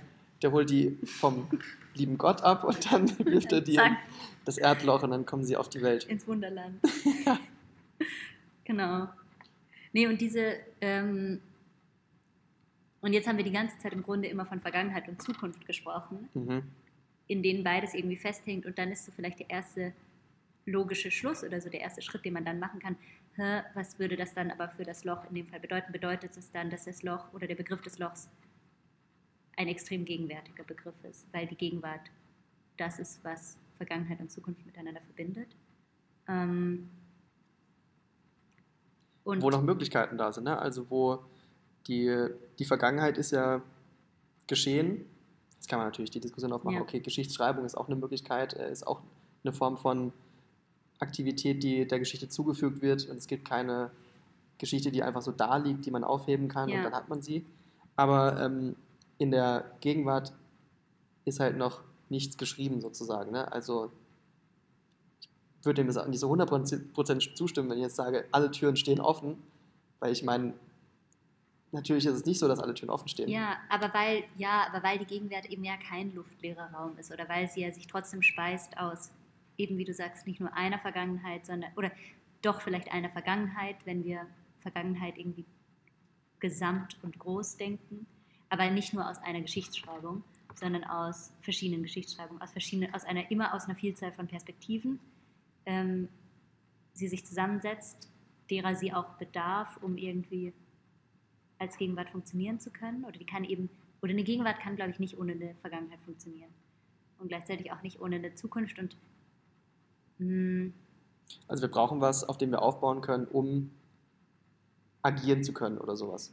Oder Genau. und, um auch die, ähm, um auch überhaupt Möglichkeiten greifbar im Raum zu haben. Ne? ja, voll.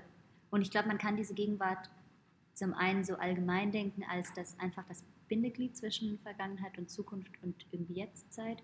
Aber man kann dann auch nochmal, oder das wäre dann so jetzt der Versuch, diese Gegenwart so radikaler zu denken oder spezifischer zu denken oder besonders zu denken oder eine besondere Art von Gegenwart zu denken vielleicht, die ich, ähm, die ich versuche oder diese Art von besonderer Gegenwart versuche dem Loch zuzuschreiben. Ähm, und diese besondere Art von Gegenwart lässt sich vielleicht als contemporary oder als im Deutschen am ehesten mit so zeitgenössisch übersetzbar ähm, bezeichnen, was uns wieder zu Agamben führt. Wir haben irgendwie viel Agamben auch heute Abend, aber es ist okay. Er hilft uns einfach gut weiter heute. Ähm, Giorgio hilft, Giorgio hilft. wenn man ihn braucht. genau. Ähm, genau, der auch so einen Essay geschrieben hat, genau zu dieser Zeit, zu dieser besonderen Gegenwart und er bezeichnet das eben als Contemporary und dieser Aufsatz heißt What is Contemporary? Oder nee, What is the Contemporary? Ähm, und da versucht er dieses Konzept von Contemporariness zu beschreiben und wenn, oder der Versuch, den ich so in meiner Recherche auch mache, ist, wenn ich das Loch, das ich erstmal als, eine, als einen räumlichen Begriff denke, wenn ich das versuche als einen zeitlichen Begriff zu denken, was wäre das dann? Und dann ist das ein zeitlicher Begriff, der für mich gut funktioniert. Und dazu, ähm, zu dieser Zeitlichkeit des Lochs, gibt es zwei Zitate, die ich ähm, vielleicht kurz vorlese einfach. Ja, Ähm, die sind auf Englisch, weil das jetzt eine englische Agamben-Übersetzung ist, die ich da habe. Und zwar das erste Zitat ist folgendermaßen. The contemporary is the untimeliness, the anachronism that permits us to grasp our time in the form of a too soon that is also a too late, of an already that is also a not yet. Das ist das erste Zitat und ich würde direkt im Anschluss das zweite lesen, auch wenn die nicht in Abfolge miteinander sind.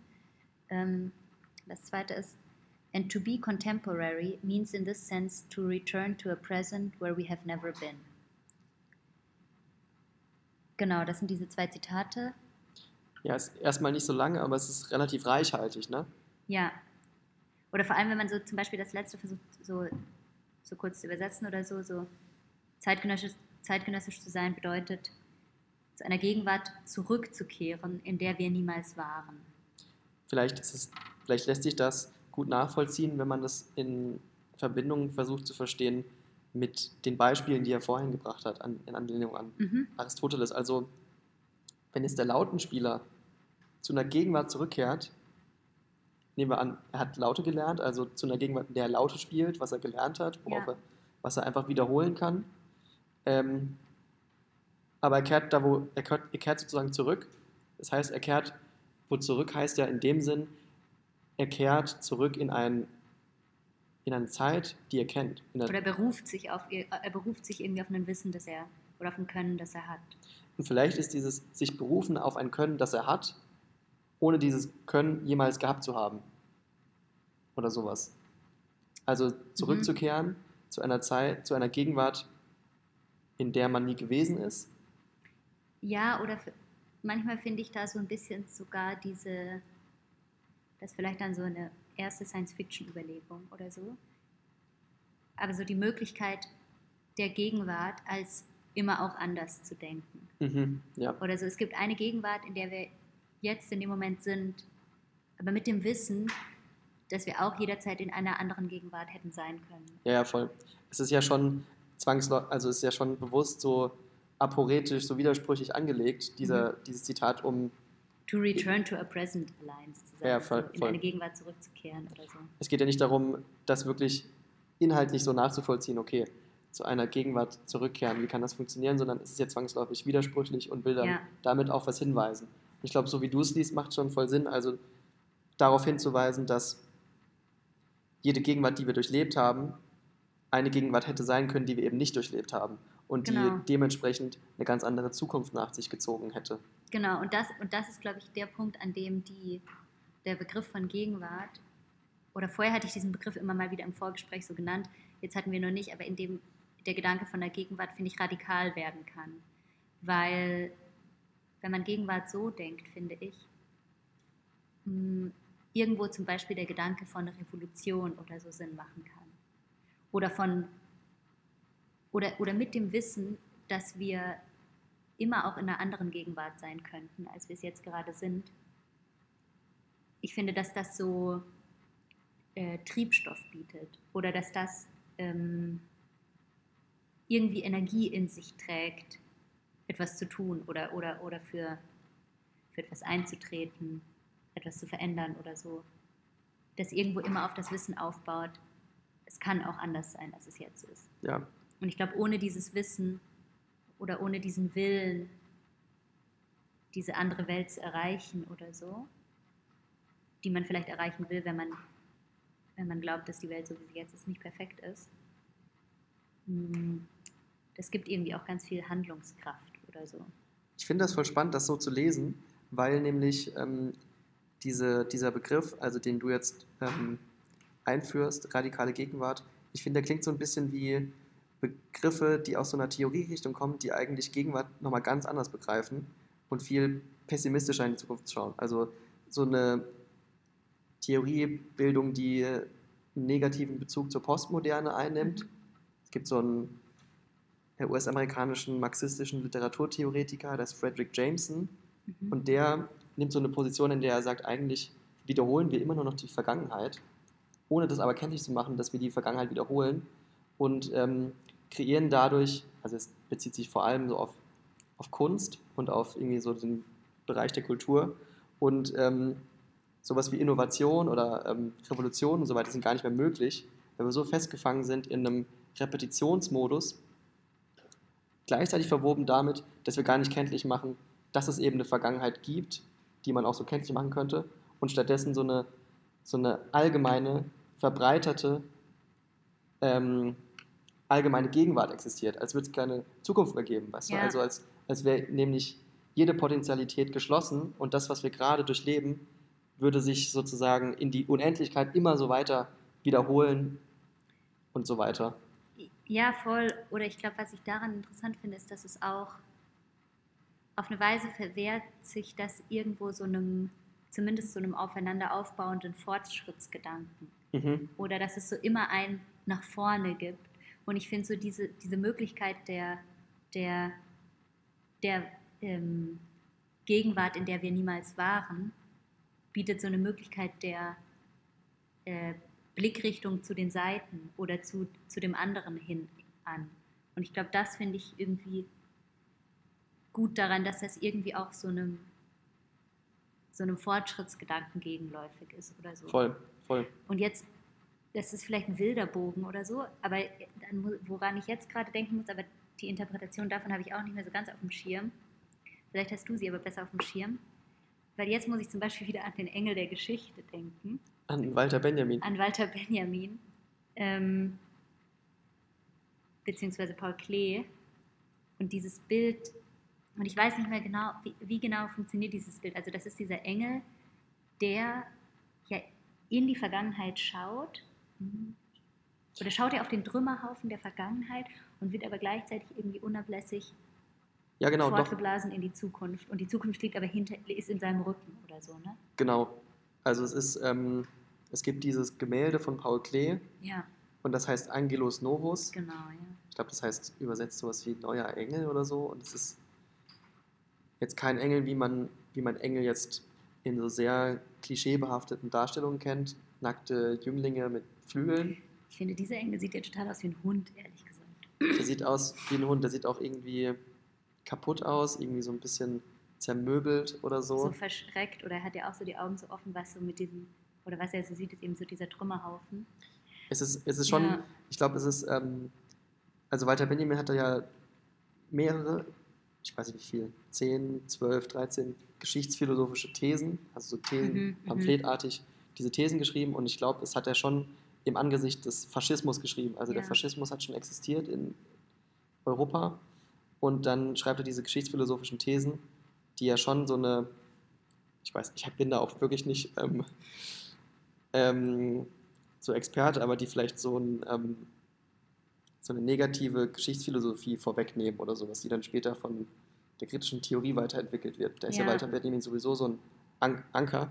Aber genau, also eine, eine andere Geschichtsphilosophie im Gegensatz zu so wirklich idealistischen Philosophien wie Kant, Hegel und so, die einfach noch behaupten konnten, okay, ähm, wenn man, wir sind alle souveräne Wesen und können einfach unsere Zukunft entwerfen und die wird dann Ja. auch so eintreten. Ja, Das haben die ja sich wahrscheinlich schon so gedacht, so als, klar, natürlich auch Ja. als, als Menschen, die in, in Europa leben und so weiter, aber innerhalb von deren Kosmos war wahrscheinlich schon so der,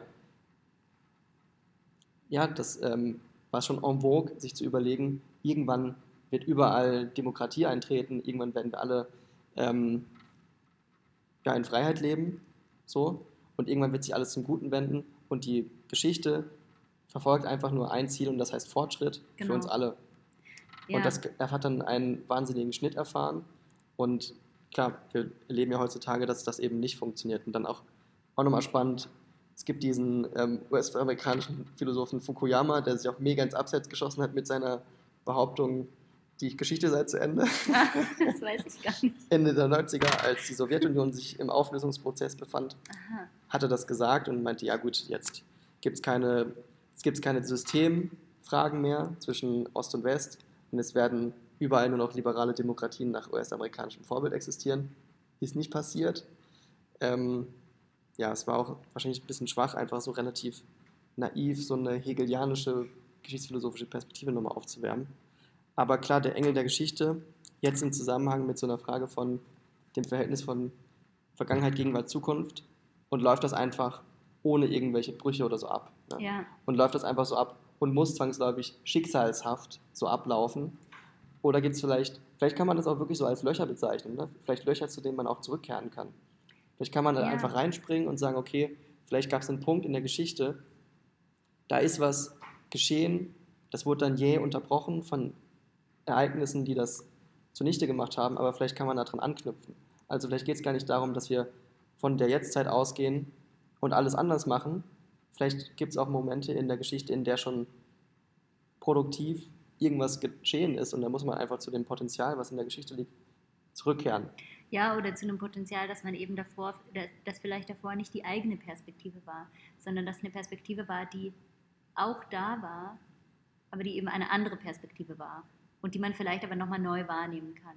Und ich weiß irgendwie nicht mit diesem Engel der Geschichte, das kam jetzt so relativ spontan, ich weiß nicht, ob man diesen Engel der Geschichte als Contemporary bezeichnen kann. Das ist vielleicht irgendwie ein bisschen Ja, eine wilde These erstmal, aber irgendwie, ich, ich glaube, was ich daran mag, ist so diese, dass der irgendwie schon so, äh, jetzt fällt mir nur so in Despair ein, aber dass der irgendwie ja fest, festhängt in so einer Art Windkanal, Mhm. es dem aber auch nicht gut geht. So, also der so die Schatten der Geschichte auch sieht oder das Schreckliche sehen kann, während er weggeblasen wird in die Zukunft. Aber auch permanent, ne? Also er kommt aus dieser, ähm, diesem Wegblasen nicht mehr raus. So Ja. wie wenn man sich jetzt vorstellen würde, Alice fällt ins Loch und sie hört gar nicht auf zu fallen. Genau, genau, genau.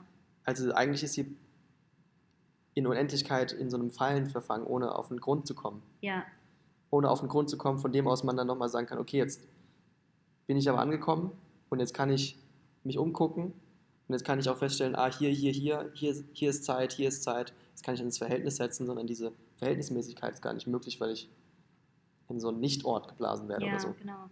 Und irgendwo, das ist ein Teil, den wir nicht vorlesen oder so, aber es gibt auch so an einer Stelle von diesem Contemporary-Aufsatz von Agamben sagt er eben auch, dass es so, dass so dieses Contemporary-Sein auch bedeutet, ähm, sich nicht vom, vom Licht der Gegenwart blenden zu lassen, sondern auch gleichzeitig die Schatten der Gegenwart oder so das Dunkle der Gegenwart sehen zu können.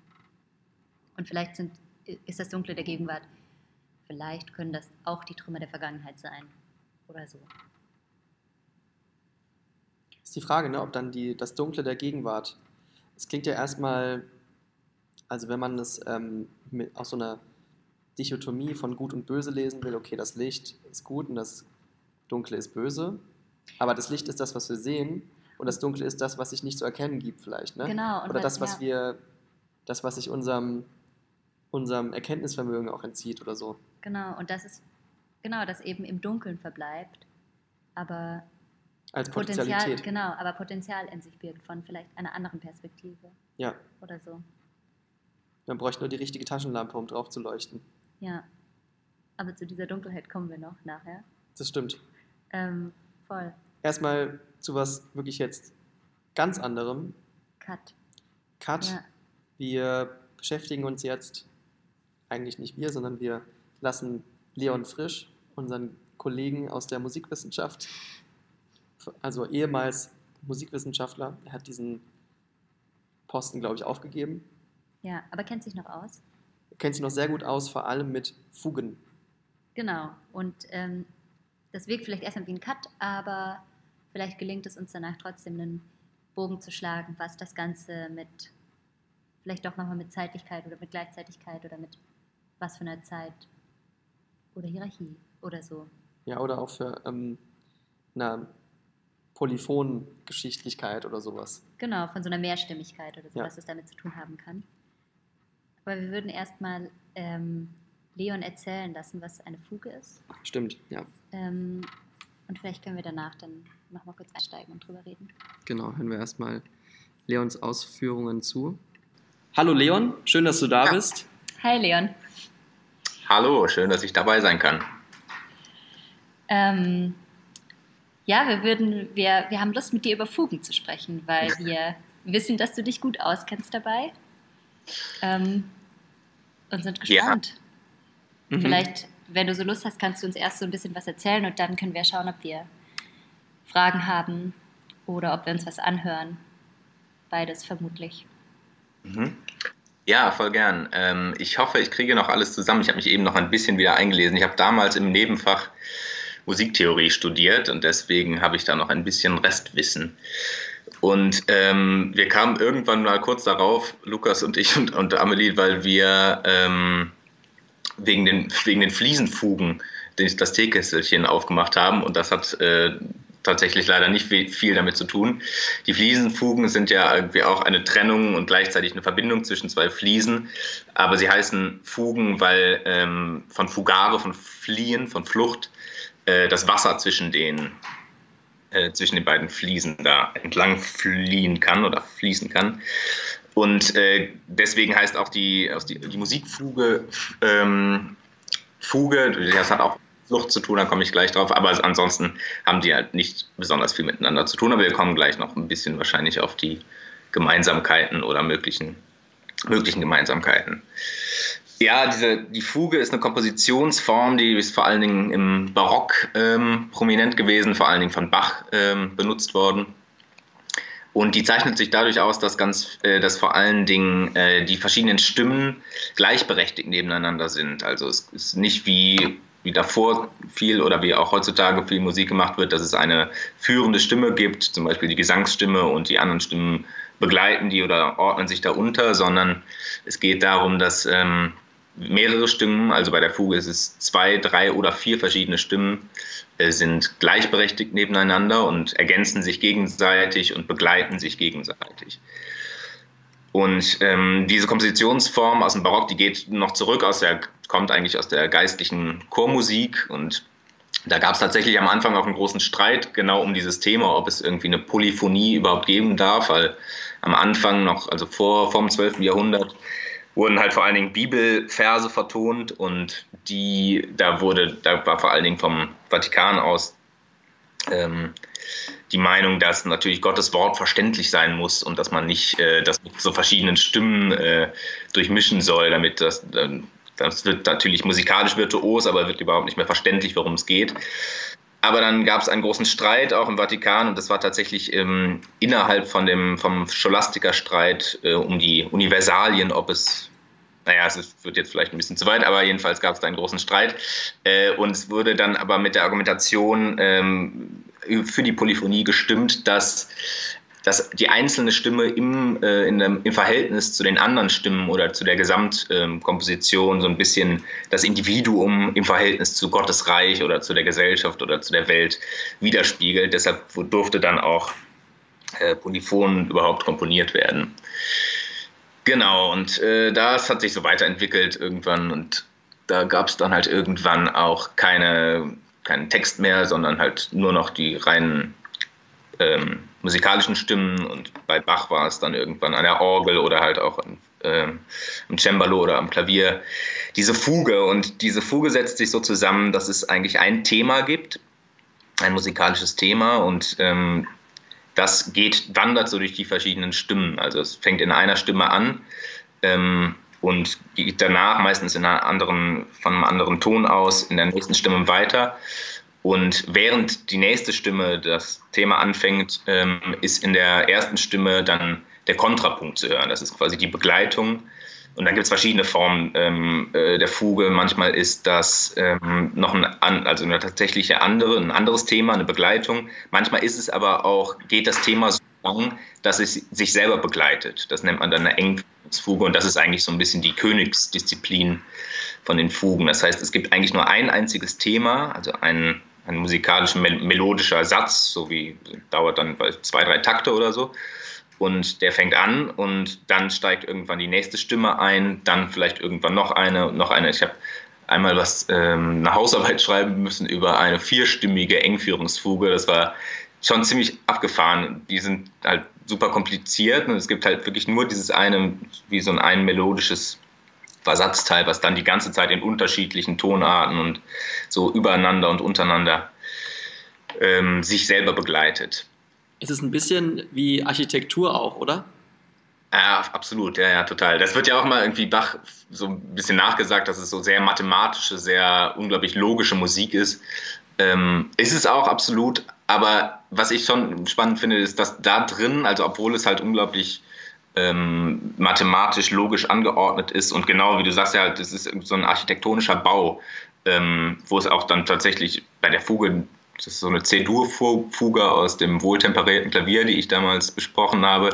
Die hat dann tatsächlich so ein Dach, also es hat so einen Höhepunkt äh, und äh, geht am Ende wieder so weiter runter. Also in der Mitte sind auf einmal alle vier Stimmen so übereinander, dass sich die alle, ähm, also dass keine Stimme mehr eine Pause macht. So.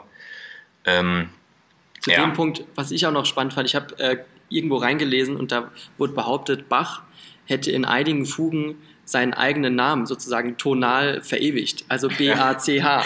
Ja, ja, ja. Das gibt es tatsächlich super oft. Das macht, das macht er die ganze Zeit. Sehr narzisstischer Typ, ja.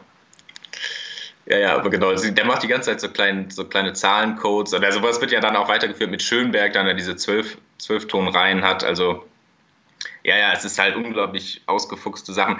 Aber so ein bisschen, ähm, was ich spannend fand, auch im, im Hinblick auf das Thema von, von Amelie, von den Löchern oder von der, ähm, ja, von, von dem, wo, wo wir auch kurz am Anfang drüber geredet haben, eine Fuge, also etwas, was ähm, ähm, wie, die, wie die Fliesenfuge ein, ein Verhältnis von zwei Elementen ähm, ausmacht, das ist tatsächlich auch genau das. Also eine Fuge kann, man, kann es nicht einstimmig geben, weil eine Fuge setzt sich äh, dadurch zusammen, dass es ein Verhältnis ist. Also eine Fuge ähm, wird dadurch ausgemacht, dass es ein, zwei Elemente oder drei oder vier Elemente gibt, die in ihrer Zusammenwirkung, also in, ihrer, äh, in ihrem Zusammenspiel miteinander ja, komponiert werden. Und, oh, sorry. Ähm, was da auch noch ganz spannend war, fand ich ähm, diese Zeitlichkeit, ähm, weil es gibt äh, bei Amelies äh, These, habe ich irgendwie gelesen, dass es äh, dass ein Loch oder ein, ja, ein Loch in ihrem Verständnis oft was hat, was ein Treffen von verschiedenen Zeitlichkeiten ausmacht.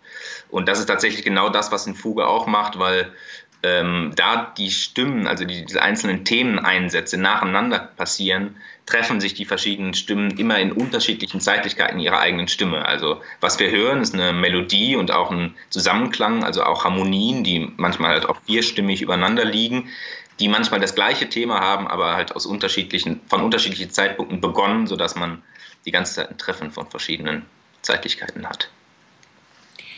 Ich habe eine Frage dazu, und zwar, wie ist es denn wir hatten ja vorher über die eine Fuge von Bach gesprochen, die wir auch nachher anhören dann, die so im Grunde abreißt irgendwann und kein Ende findet.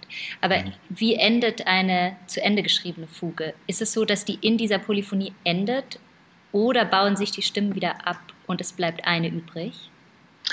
Nee, sie enden tatsächlich in der Polyphonie, also sie, ähm, die bauen sich auf, dann gibt es immer wieder ähm, das ist vielleicht auch ganz spannend. Also sie machen sie immer wieder ein bisschen Platz, manchmal pausieren sie wieder, damit die anderen Stimmen hörbar werden. Und dann gibt es in den Fugen verschiedene Durchführungen, heißen die. Das sind die verschiedenen Abschnitte. Es gibt drei, drei ähm, Durchführungen, manchmal vier, manchmal auch fünf Durchführungen in einer Fuge.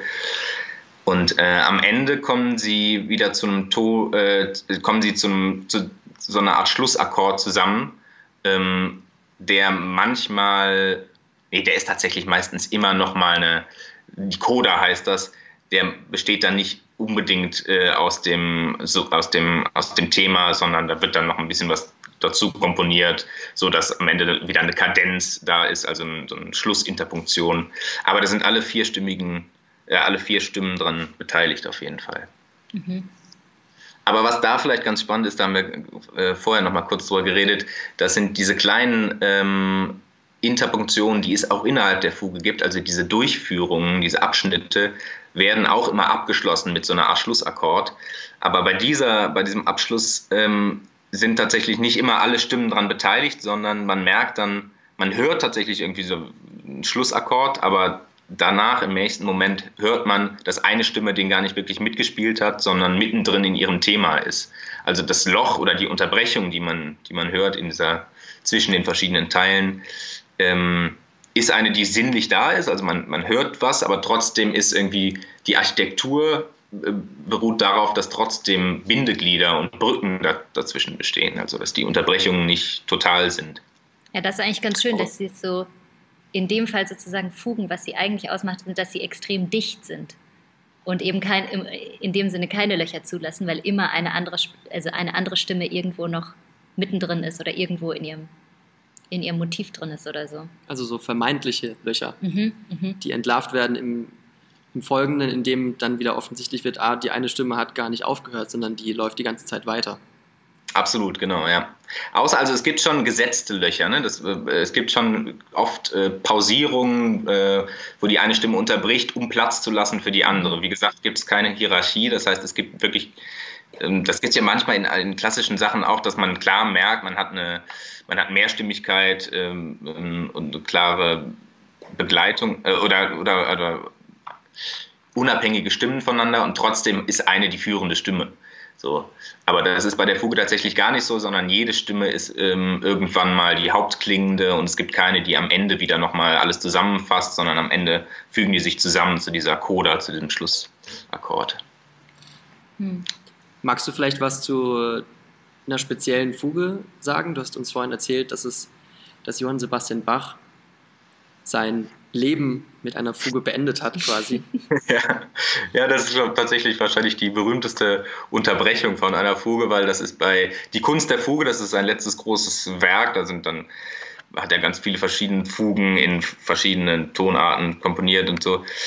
Und bei seinem letzten Stück, das er da gemacht hat, Kontrapunkt 14, ähm, ist er tatsächlich dabei gestorben. Das heißt, ähm, er hat abends da komponiert dran und ist äh, morgens gefunden worden, über dem Schreibtisch gebeugt, tot und hatte aber noch die Noten so geschrieben bis zu dem Punkt, ähm, ja, den man immer noch hören kann. Das heißt, man kann in dieser Fuge tatsächlich sein, seine letzten Minuten irgendwie so miterleben. Ja, ziemlich abgefahren. Sollen wir die mal anhören? Mhm.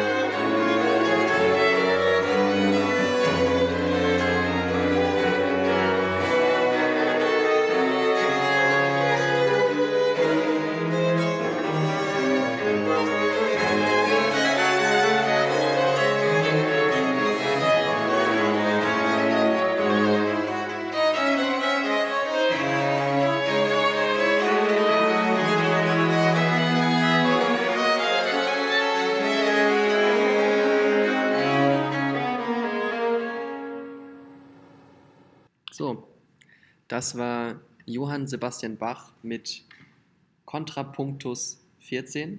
Die Fuge, bei der er gestorben ist. Die Fuge, den letzten Ton, den wir gehört haben, markiert quasi seinen letzten Akt, den letzten Übergang seiner Potentialität als Komponist in Aktualität aufs Papier geschrieben zu werden. Ja, er Ja, ist bei dieser ja. Komposition gestorben und er hat sie auch nicht fertig geführt. Also ich glaube, Leon meinte ja vorhin, dass, dass diese Kompositionsform der Fuge, dass die eigentlich nochmal, ich glaube, einen dritten oder vierten Teil hätte und dann gibt es eine Durchführung und ähm, Und das irgendwo auch endet an einem bestimmten Punkt oder dass es in einem Akkord, Kadenz, oh, ich weiß, ja, in der Kadenz, glaube ich. dass das irgendwo schon geschlossen wird in der Regel, diese Komposition auch, aber das halt hier komplett abbricht einfach. Ja. Und ja, so, viel muss man auch nicht drüber reden, aber ich finde, das ist schon eine irre Vorstellung, dass er dieses Ding komponiert hat und dass es in dem Moment, wie wir ja jetzt auch gerade gehört haben, einfach im Nichts irgendwie abbricht. Ja. Das- Also, dass er auch ja. bis zum Ende komponiert, ist auch ein, ein Wahnsinn, ne? Ja, Also, dass, dass man nicht mal in Ruhe sterben kann. Aber gut, wahrscheinlich war er, er so. wollte komponieren damit. Ja. Der- ja, voll. Ähm, Er ist ja, das ist ja auch nochmal spannend, also auch beim Thema Loch und Unendlichkeit, ähm, das Nichts. Ne, also, wir reden auch die ganze Zeit darüber, dass das Loch ja nicht nichts ist, sondern dass es eine eigene Materialität vielleicht hat, dass es eine Potentialität vielleicht hat, also eigentlich ähm, mit Materialität zu tun hat und mit Handlungen und mit ähm, Aktivität eigentlich, aber Ja. halt die Möglichkeit von Aktivität. ja. Es ist nicht faktisch aktiv, sondern da ist ein Mangel da, der dazu führt, dass dieser Mangel in eine Aktivität überführt werden kann. ja, ja, Und dieses Sterben von Bach beim Schreiben von dieser Fuge, das ist ja dann, ja, das Sterben, ja, es ist sozusagen, die Potentialität ist weg. Da kann nichts mehr aktiv voll. werden. Und, dann, und natürlich könnte man dann sozusagen sagen, dass das in ein Nichts übergeführt wird oder in ein nicht mehr Dasein oder so. Oder zumindest ein anderes Dasein. Ich weiß nicht, man muss auch nicht an den Himmel glauben oder irgendwas, aber ähm, vielleicht auch nicht an nichts.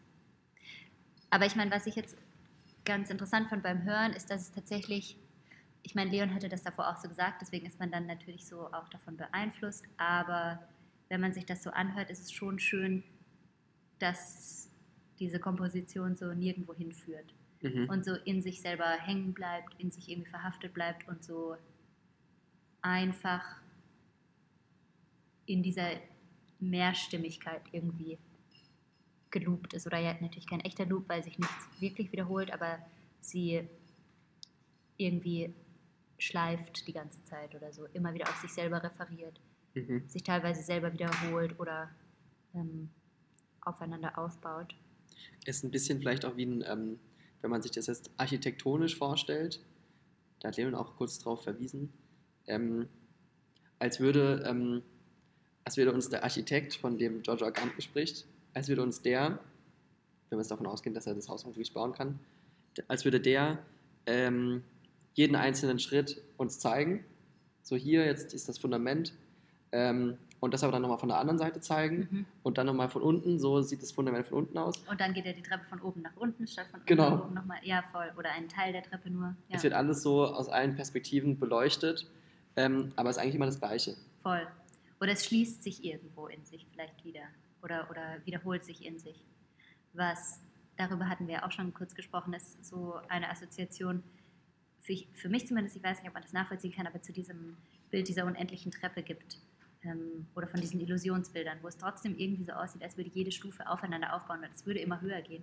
Aber irgendwie kommt man am Schluss wieder am Anfangspunkt an. Ist doch ein man- Kreis. Genau, und man checkt nicht, wo man eigentlich runtergestiegen ist, weil das sieht so aus, als würde man trotzdem eigentlich immer hochsteigen. Ja. Genau. Also diese Illusion von, einer, von, einer, ähm, von einem Fortschreiten hin zu was anderem, Ja, was dann letztlich dazu führt, dass man doch wieder am gleichen Ausgangspunkt landet. ja, Vielleicht auch vergleichbar mit ähm, dem, was wir jetzt anhand von Walter Benjamins Engel über die Geschichte und so weiter gesagt haben. Vielleicht kann man das auch nochmal wirklich ganz grob irgendwie in Verbindung bringen, aber jetzt zumindest hier bei dieser Kompositionsform, ähm, ja, es ist so ein bisschen das, was wir beide daran festgestellt haben, so die Illusion von einem Fortschreiten, die Illusion von einem ähm, woanders hinführen und ähm, dann die Erfahrung zu machen, ah, es wird alles entlarvt als das immer wieder Gleiche, das aber anders zusammengefügt wird Ja, und auch durch verschiedene Stimmen miteinander in Konkurrenz steht und sich dann doch wieder ineinander auflöst. ja oder miteinander kommuniziert oder so vielleicht oder Ja. irgendwo was Neues erzeugt miteinander. Und obwohl das, und das ist vielleicht schön, weil wir vorher dann so gesagt haben, ah, vielleicht wendet sich diese Idee so ein bisschen gegen einen, zumindest in eine Richtung gerichteten Fortschritt und geht eher in so eine Breite oder so. Ja, Und das, finde ich, funktioniert da irgendwie gut bei dieser Komposition, weil das ja wirklich, du hattest das vorher auch so genannt, ähm, so einen Klangteppich irgendwie bildet. Und Ja. diese Klangteppich-Assoziation ja wirklich was, nicht was Fortschreitendes hat, was zu einem Höhepunkt kommt, was sich irgendwie aufbaut, zu einem Höhepunkt kommt, wieder abbaut und dann endet oder so, sondern was so gezogen wird und was breit ist und was irgendwann einen Teppich bildet, der aber trotzdem nicht abreißt oder so. Denn es gibt diese eine Stelle, das hat man wahrscheinlich auch gehört, ähm, oder wir konnten das im Video auch sehen, sozusagen, es gibt so eigentlich eine einzige Stelle, wo nur eine Stimme spielt, die dann so kurz alleine, alleine da ist und dann steigen aber auch die anderen Stimmen einfach wieder ein und auch auf eine ganz unmerkliche Art und Weise. Also irgendwie plötzlich ist man dann so, ah ja, jetzt sind wir wieder so voll viele da. Ähm, und die waren halt eigentlich nie weg. die waren irgendwie eigentlich nie weg. Und genau, davon hatten wir vorher auch schon kurz gesprochen mit Leon, dass es in dem Sinne bei der Fuge eigentlich eben kein Loch gibt, sondern es so, so das ultimative Füllen immer irgendwie so oder das immer angefüllte bleibt. Ja, Eine, ähm, eine Verbindung zwischen dem Loch und der Fuge, die, ähm, die du vorhin auch gemacht hast, war ähm, vielleicht noch spannend, äh, vielleicht noch spannend darauf hinzuweisen, die letzten, also wir haben ja vorhin noch mal kurz in dem Gespräch mit Leon darauf drauf verwiesen, dass, dass Bach ein relativ Ah, ja. narzisstischer Typ war und, und wohl häufiger seine, seinen eigenen Namen in- vertont hat. vertont hat, also den Ton B, A, C und H nacheinander gespielt hat. Und die letzten Töne aus der Fuge sind wohl auch B, A, C und H. Vielleicht hat er auch dann kurz eine Pause gemacht und war so, Oh, so, so jetzt. Ich so, kann ich kurz Pause machen, dann ist er gestorben. Kurz ja, durchatmen. Das war der letzte Atemzug. dass er immer wieder so einen Gag eingebaut hat, ne? Aber Er ist wohl nicht der Einzige. Scheinbar, ne? Aber er hat Glück, dass es ja mit dem aber Namen funktioniert. Mit, ja, genau. Funktioniert ja nicht mit allen Namen. ja. Ein L zum Beispiel. Gibt's ja nicht. Also mein Name würde ja, Renner. R und N ist schwierig. Ja. Haller, H, A, L. A und E. H-A-E, ja. Ein L. R gibt's auch nicht. Aber worauf ich hinweisen wollte, war eigentlich dieses, dieses Drehmoment. Mhm. Also das ist ähm, das, was wir als Klangteppich beschrieben haben. Dieses polyphone, wabernde, Vielstimmige. vielstimmige, Ja. das ja auch gleichzeitig eine Bewegung ist, die so sich an, anhört, als würde es immer wieder nach oben gehen oder auch immer wieder zur Seite. Oder vielleicht ist es so ein sich drehen, sich Genau. winden, eine Spirale oder sowas. ja. Und dadurch bleibt es zwar immer in Bewegung, aber es führt auch nirgendwo hin. Ja, Und das ist vielleicht dieses nirgendwo ganz anders hin. schöne. Ne? Oder nirgendwo anders oder nirgendwo nach vorne oder nirgendwo zu einem Höhepunkt. Und trotzdem ist es in Bewegung. Ja. Und das ist so, ja, wie so vielleicht eine unendliche Drehbewegung, obwohl diese Fugen ja ähm, natürlich doch irgendwie ein Ende gefunden haben. In der Regel diese jetzt nicht. Und vielleicht ist deswegen diese irgendwie auch ganz besonders schön. Wenn man dann, weil sie tatsächlich irgendwo, die hat ja kein Ende. Die bricht halt ab, aber sie hat Ja. kein Ende und bleibt deswegen genau in der Zeit irgendwie hängen. Kein komponiertes Ende. Genau, ja. Sondern wird abgerissen irgendwie. Vielleicht ist da nochmal ein vorletzter Bezug zu Agamben spannend. Ja, Irgendwie un, ja, un, ungewollt ist Agamben zu unserem Schirmherrn für Potentialität und Dunkelheit geworden. ja, Ich meine, welche, welches Bild eignet sich besser für Sterben als Dunkelheit? Also was sieht man, wenn man stirbt? Wir alle stellen uns wahrscheinlich irgendeine weirde Form von von nichts, von, als Dunkelheit vor oder so. Ja. Ja, wobei es aber auch diese Vorstellung gibt, dass man ein Licht sieht. Ja, dass man ne? ein Licht sieht und ähm, das aber, ist der Himmel ja, ja, oder so. Ja, ja. Ja, es gibt dazu auch noch ein schönes Zitat, aber das können wir schauen, ob wir das noch einbinden. Aber es gibt erstmal noch einen Bezug, der sich ähm, anlehnt an die Potentialität, von der wir vorher gesprochen haben, aber eine Verbindung zur Dunkelheit aufmacht, die wir nochmal vorlesen würden und dann vielleicht kurz darüber sprechen würden und dann nochmal weiterdenken würden. Das ist wieder aus dem Text zum, zur negativen Potentialität.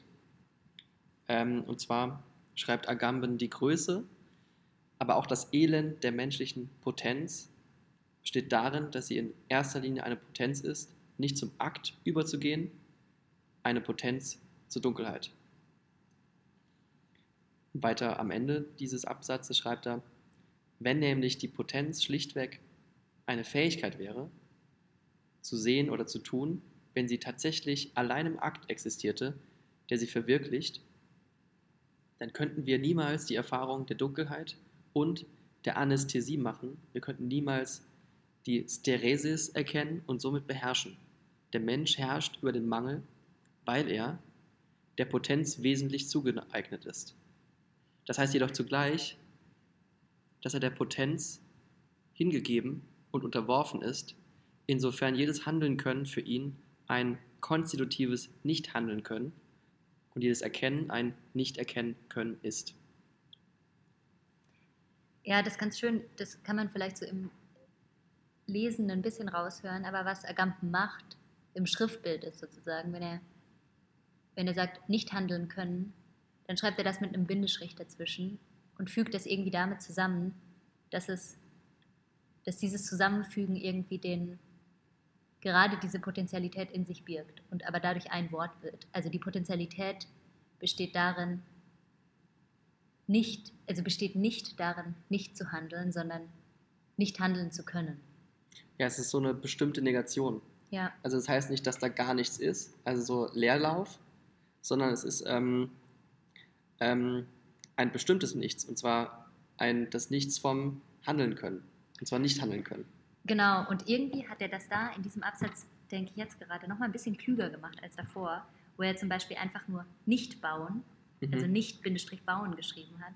Und jetzt setzt er so da eigentlich nicht so ganz konsequent. Aber jetzt finde ich es nochmal näher oder besser verständlich, indem er so dieses Können hinten dran setzt, dass er sagt, die Potenzialität sozusagen liegt im nicht handeln können.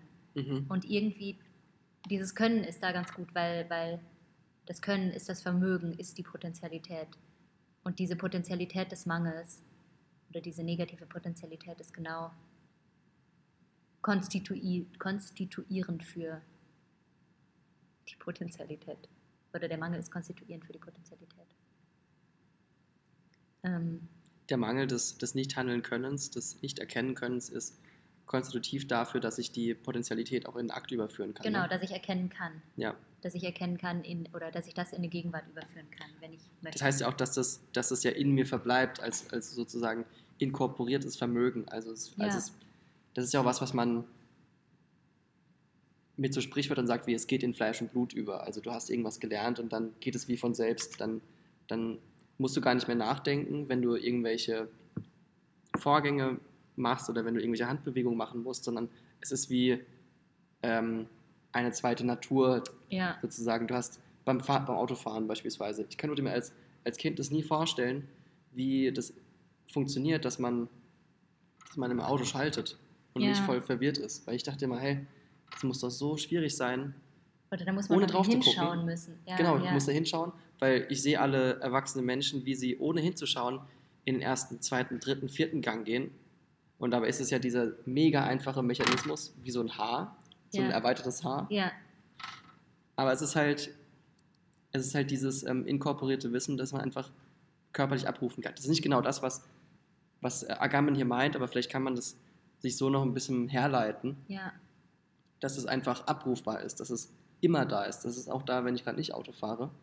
ja, dass es irgendwie als Potenzial verweilt, irgendwie bei einem oder so. Ja, Ja, und ich meine, Agamben erwähnt da eben die Dunkelheit auch. Ähm, so relativ salopp kommt die irgendwie da so plötzlich auch rein, dass er sagt, ähm, eben die menschliche Potenz besteht darin, dass sie in erster Linie eine Potenz ist, nicht zum Akt überzugehen, eine Potenz zur Dunkelheit. Das ist erstmal so, oder das kommt so relativ plötzlich rein, dieser Begriff. Ähm, aber ich glaube, es ist ein, ein guter Be Begriff, um, woran wir uns nochmal aufhängen können, kurz, um zurück zum Loch zu gehen. Ähm, weil was wir ja vorher beim Loch auch schon kurz angerissen haben, was wir etabliert haben als eine, oder zumindest für den Begriff des Lochs, der uns heute Abend interessiert, als eine Bedingung, dass es einen gewissen Grad an Dunkelheit gibt oder einen gewissen Teil dieses Loches, der nicht von, von, von außen einsehbar ist und, und beleuchtet werden kann, sondern der unsichtbar bleibt. Ähm, genau, und dass das konstitutiv ist, konstituierend. Ich weiß nicht, was richtig ist für das Loch. Ähm, für das Loch eben, ähm, ja, das Loch ist ja diese, dieses Paradebeispiel für, ähm, ähm, für etwas, das auf einen Mangel hinweist und halt ähm, gefüllt werden will, vielleicht auch, ne? Mhm. oder eine, ähm, eine Potenz ist, die, die irgendwann auch zugeschüttet wird mit Aktivität und dann eben keine Potenz mehr ist. ja, oder Wobei das stimmt ja gar nicht. Also ich meine, gerade das, was Georgia Campen sagt, ist ja, das wird nie zugeschüttet. Also dieses, dieses sondern Loch es ist immer bleibt da. aktiv eigentlich die ganze Zeit. Glaub, Eigentlich ist, es auch, ja. eigentlich ist es auch so ein bisschen zu einfach zu sagen, da ist ein Loch und dann kommt da was rein und dann ist es zu. Sondern eigentlich ist es eher so ein, ich weiß nicht, ob man da ein anderes Bild für findet. Das Loch ist halt einfach so eingängig, aber es ist ja eher so eine Gleichzeitigkeit, dass es halt sowohl als auch ist oder so. Ja, und genau deswegen, oder genau das verkörpert, glaube ich, das Loch, weil eben das Loch sowohl als auch ist. Weil es sozusagen, ich glaube, der Akt, in dem, im Moment, in dem es zugeschüttet ist, ist nicht mehr interessant, weil es dann auch weg ist. Ja. Sondern da, wo es interessant ist, ist, wenn es leer bleibt. Aber trotzdem, in dem Moment, in dem es, oder scheinbar leer bleibt, ähm, aber in diesem Moment irgendwo so immer so das Begehren befüllt zu werden oder die Potentialität einfach immer anwesend bleibt. Und diese Potentialität kann aber nur anwesend sein, solange es nicht vollständig gefüllt wird. Aber in dem Moment, in dem es gefüllt ist, ist es ja auch kein Loch mehr und dann funktioniert, also dann, dann ist beendet. dann ist es beendet oder dann ist zumindest dieser Begriff beendet. So. Mhm. Und dann ist, ja, das ist auch das, die, die Frage danach, was es sein könnte, was da passieren könnte, was daraus entstehen könnte und so weiter, zugeschüttet mit einer Da jetzt was. Endlichkeit. Das ist genau restlos zugeschüttet und ähm, birgt auch nicht mehr die Unsicherheit, die Gefährlichkeit, die, das Wagnis, das es vielleicht ausmacht, sich vorzustellen, was in der Dunkelheit sein könnte, Mhm. sondern ist einfach ist halt dann zu und dann ist Ist es zu. kein Loch mehr. Ja. Und es gibt aber ähm, ein weiteres Zitat, also wir nehmen jetzt als unsere Brücke zum nächsten und letzten Agamben-Zitat ähm, nochmal die Dunkelheit ähm, in Verbindung mit dem Loch ähm, und die Dunkelheit, die eben, oder das hören wir gleich, die eben kein Nichtsehen ist. Ähm, ich lese dazu auch ein Zitat vor. Ich muss kurz blättern.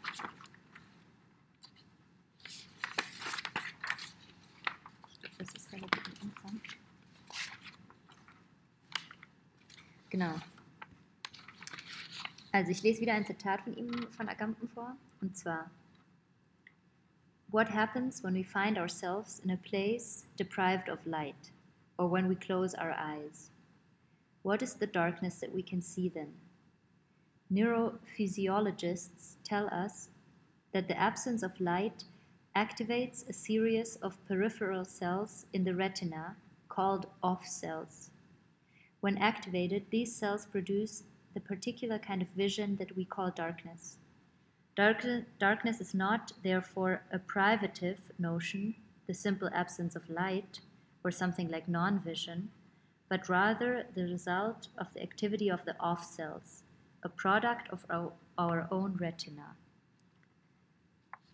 Das ist immer weird, auch kurz das auf Englisch zu lesen, aber Aber egal, ich glaube, was ähm, da interessant ist, ist, dass er eben sagt, dass die Dunkelheit eben nicht, die, eben nicht das Nichtsehen ist. Ja, es ist nicht die Abwesenheit von einem Objekt, das unsere Augen wahrnehmen, als, als gäbe es überhaupt jemals etwas, Ja. was unsere Augen niemals, nicht wahrnehmen, Ja, sondern es ist halt, es ist, Es- eine, es ist was anderes sozusagen, was wir sehen. Und das Interessante ist, dass es aber nicht nur was anderes ist, sondern sogar etwas ist, was wir selber irgendwie produzieren. ja, das ist krass, also sozusagen den eigenen, ich meine, wenn wir, wenn wir so uns ähm, umschauen, einfach so am, am, im Tageslicht, dann ist es ja so, ich bin kein Biologe, das sind wir beide nicht, aber das können wir uns beide herleiten, was wir für Erfahrungen machen. Wir sehen halt Sachen, die werden von der Sonne angestrahlt und dann nimmt auch unser Auge das wahr.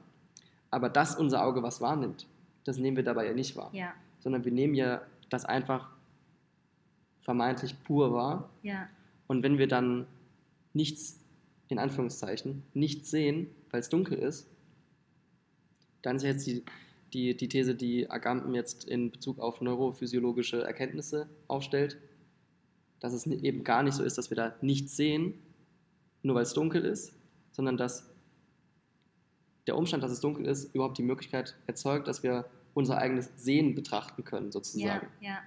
Ja, unsere, unser eigenes Sehen oder sogar, oder sogar noch, oder sogar wirklich Produkte, die wir, oder etwas, das wir sehen können. Und Dass wir deswegen- herstellen, das nicht wirklich da ist. Genau, auch, ne? dass nicht wirklich da ist, sondern dass wir selber, dass unser Auge selber produziert die Idee. Also das ist sehr interessant, dass das Auge wirklich im Grunde eine Idee von Dunkelheit produziert. Also das, was wir sehen, das benennen wir dann als Dunkelheit. Mhm. Und, und, und dann sagen wir sogar dazu, man sieht nichts. ja. Ähm, ja. Aber das Ding ist, im, im Grunde könnte man ja sagen, man sieht ja mehr im Dunkeln, weil man sieht, wie unser Sehen organisiert ist. ja. Ich weiß ja, ob man das wirklich so behaupten kann, ne? aber zumindest, ähm, zu- zumindest hat man da vielleicht eine, eher eine Ahnung von den Bedingungen des Sehens, als wenn unser Sehapparat so funktioniert, wie wir eher gewohnt sind, dass er Ja. funktioniert. Ja, genau. Und das ist irgendwie auch so ein ganz schöner Trigger für, wenn wir das selber produzieren oder so, diese Dunkelheit, diese vermeintliche Dunkelheit, dann ist das irgendwie auch ein ganz schöner Trigger für Imagination zum Beispiel. Weil das ja auch was ist, was wir, was aus uns herauskommt, was wir irgendwie imaginieren, was wir uns vorstellen, was wir dann unter Umständen erzählen oder weitertragen oder worüber wir sprechen, aber was irgendwie aus uns herauskommt. Und auch diese Bilder, die oder diese Dunkelheit, die wir da sehen, ist irgendwie das, was wir selber produzieren. Und, Und wir auch- produzieren das auch, wenn es hell ist wahrscheinlich, ne? So, Ja, da sehen wir es halt nicht. Ich glaube, so wie die Retina oder die Netzhaut, ich, ich glaube, dass es die Netzhaut ist, oder ich weiß nicht, ob die Retina nochmal ein ganz spezieller Teil der Netzhaut ist, aber wie das auch so funktioniert, ist, wenn wir normal, also bei Licht Gegenstände oder was auch immer sehen, ist, dass die auf der Netzhaut im Grunde sich visualisieren oder da die Informationen das erste Mal eindringen und da aber sozusagen noch, ähm, wie sagt man, nicht rau, ähm, roh sind und von der Netzhaut sozusagen schon eine erste ähm, Sortierung stattfindet, die dann über elektrische Impulse weiter ins Gehirn geleitet wird. Aber das, was wir auf der Netzhaut sehen, ist erstmal noch was, was keine Namen, was keine Begriffe hat, was keine Namen hat, was keine was, was nicht in einem Verhältnis zueinander steht, sondern was, was einfach nur reinkommt. Ja, ja, voll. Wahrscheinlich könnte man da nochmal zurückgehen zum Kind, im Gegensatz zum Ja, Architekten. ja. Der Architekt sieht ja Sachen, die er verbaut. Und das Kind sieht vielleicht echt einfach nur Formen. Ich meine, wir sind ja alle so sozialisiert, dass wir Gesichter überall erkennen wollen. Ja, Wir kennen das ja auch, dass wir in die Wolken sogar gucken und meinen, dass da Gesichter sind. voll. Und, ähm, und dementsprechend ja gar nicht in der Lage sind, unvoreingenommen einen Körper von irgendeiner Person oder ein Gesicht zu sehen und dann einfach nur Formen wahllos nebeneinander zu sehen, die gar keine halt zentrale, kein, genau, die zentrale auch keinen Namen haben. ja, ja, voll, keine so. Strukturierung haben, ja. Ja, das ist ganz interessant, das irgendwie über dieses Kind zurückzuführen oder so. Aber das halt, ja genau, ist in dem Moment halt keine Kategorisierung oder kein Namen und damit auch keine äh, Wertschätzung. Äh, Wertschätzung ist das positiv, ich meine eher so keine Bewertung gibt. Genau. Ja. Und, und ich, also, und ich, und ich sehe so diesen Teil zum Beispiel, der funktioniert für mich so ein bisschen wie als so ein, ein bisschen als einen, oder er erfüllt so eine Art Beweisfunktion, wie dafür, dass es ist so eine Art Beweis dafür, dass eben das Loch oder speziell die Dunkelheit des Lochs eben nicht nichts ist, sondern was anderes ist und ein Potenzial ist und was Rohes ist und was Ungefiltertes und was, was wir selber produzieren, was wir selber imaginieren. Etwas, das sich vielleicht auch einer ähm, Gesetzmäßigkeit entzieht oder so. Ja. Etwas, das sich einer Struktur entzieht. Wenn wir jetzt auch das haben, wie vorhin haben, ganz am Anfang hatten wir das Beispiel von Zäunen oder von Wänden oder so, die ein Loch haben und die dementsprechend ihre Funktion einbüßen. Also deren Mhm. Struktur ist gestört. Und das Loch ist sozusagen ähm, stört, dass das Ganze, das zusammengehören soll, oder das so gedacht wird, dass es als Ganzes zusammengehören soll und das Loch ähm, löst das halt so ein bisschen auf. Und ich glaube, das, worauf dann Agamben weist, ist ja eigentlich der, der Versuch zu sagen, eigentlich ist das immer schon aufgelöst. Also eigentlich Mhm. gibt es gar keinen Zustand, in dem es sowas wie Ganzheit gibt und so weiter. Und diese Opposition von nichts und alles, Ganzheit und Loch und so weiter, diese Oppo Oppositionen sind alle, die sind so gesetzt und das hilft uns in der Welt zurechtzukommen. Aber man kann, man müsste das eigentlich komplexer denken, man müsste das eigentlich eher Ja, man kann das nicht absolut denken. nehmen, irgendwie, Ja. diese, diese Setzungen. Ja. Ja, das ist so das Schöne an dieser, an dieser Dunkelheit. Oder ich glaube, deswegen ist diese Bedingung, zumindest für die Recherche, die ich mache, ist diese Bedingung der Dunkelheit extrem, des Lochs oder ein Teil des Lochs muss im Dunkeln liegen, so extrem wichtig, weil sonst diese Ja. Gedankengänge nicht funktionieren. Oder weil sonst diese Potentialität nicht so gut verortet werden kann. Ja, weil sonst alles eigentlich restlos erkannt werden kann und dann ist es nur ähm, so ein Loch im Boden und eben nicht ein ähm, konstitutiver Mangel, ein konstitutives Dunkel, das ähm, auch eine Unendlichkeit sein könnte, ne? wo man halt, Ja, und ein unendliches Potenzial birgt in Ja. sich. Ja, ja, time to say goodbye vielleicht. ja, vielleicht können wir dieses, die Unendlichkeit als, als Übergang für unseren letzten Song nehmen, mit dem wir es ausklingen lassen Würde ich auch sagen. können. Ähm, der Song ist von Tokotronic und heißt Die Unendlichkeit. Wir machen es wie Johann Sebastian Bach, Wir kommen nicht zurück nach dem Song. aber wir werden nicht sterben. Danke fürs Zuhören. Danke fürs Zuhören und habt einen schönen Abend. Ciao.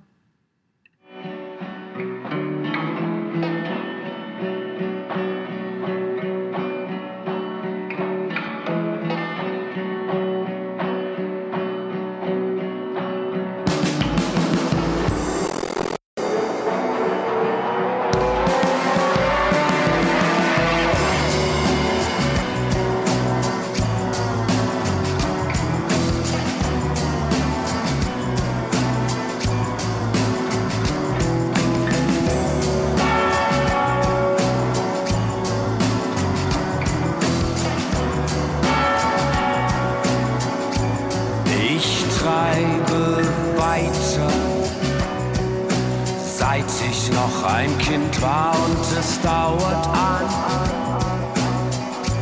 bis ich nicht mehr deutlich denken kann, weil der Weg vor mir verschwimmt und ich versinken kann in die Endlichkeit.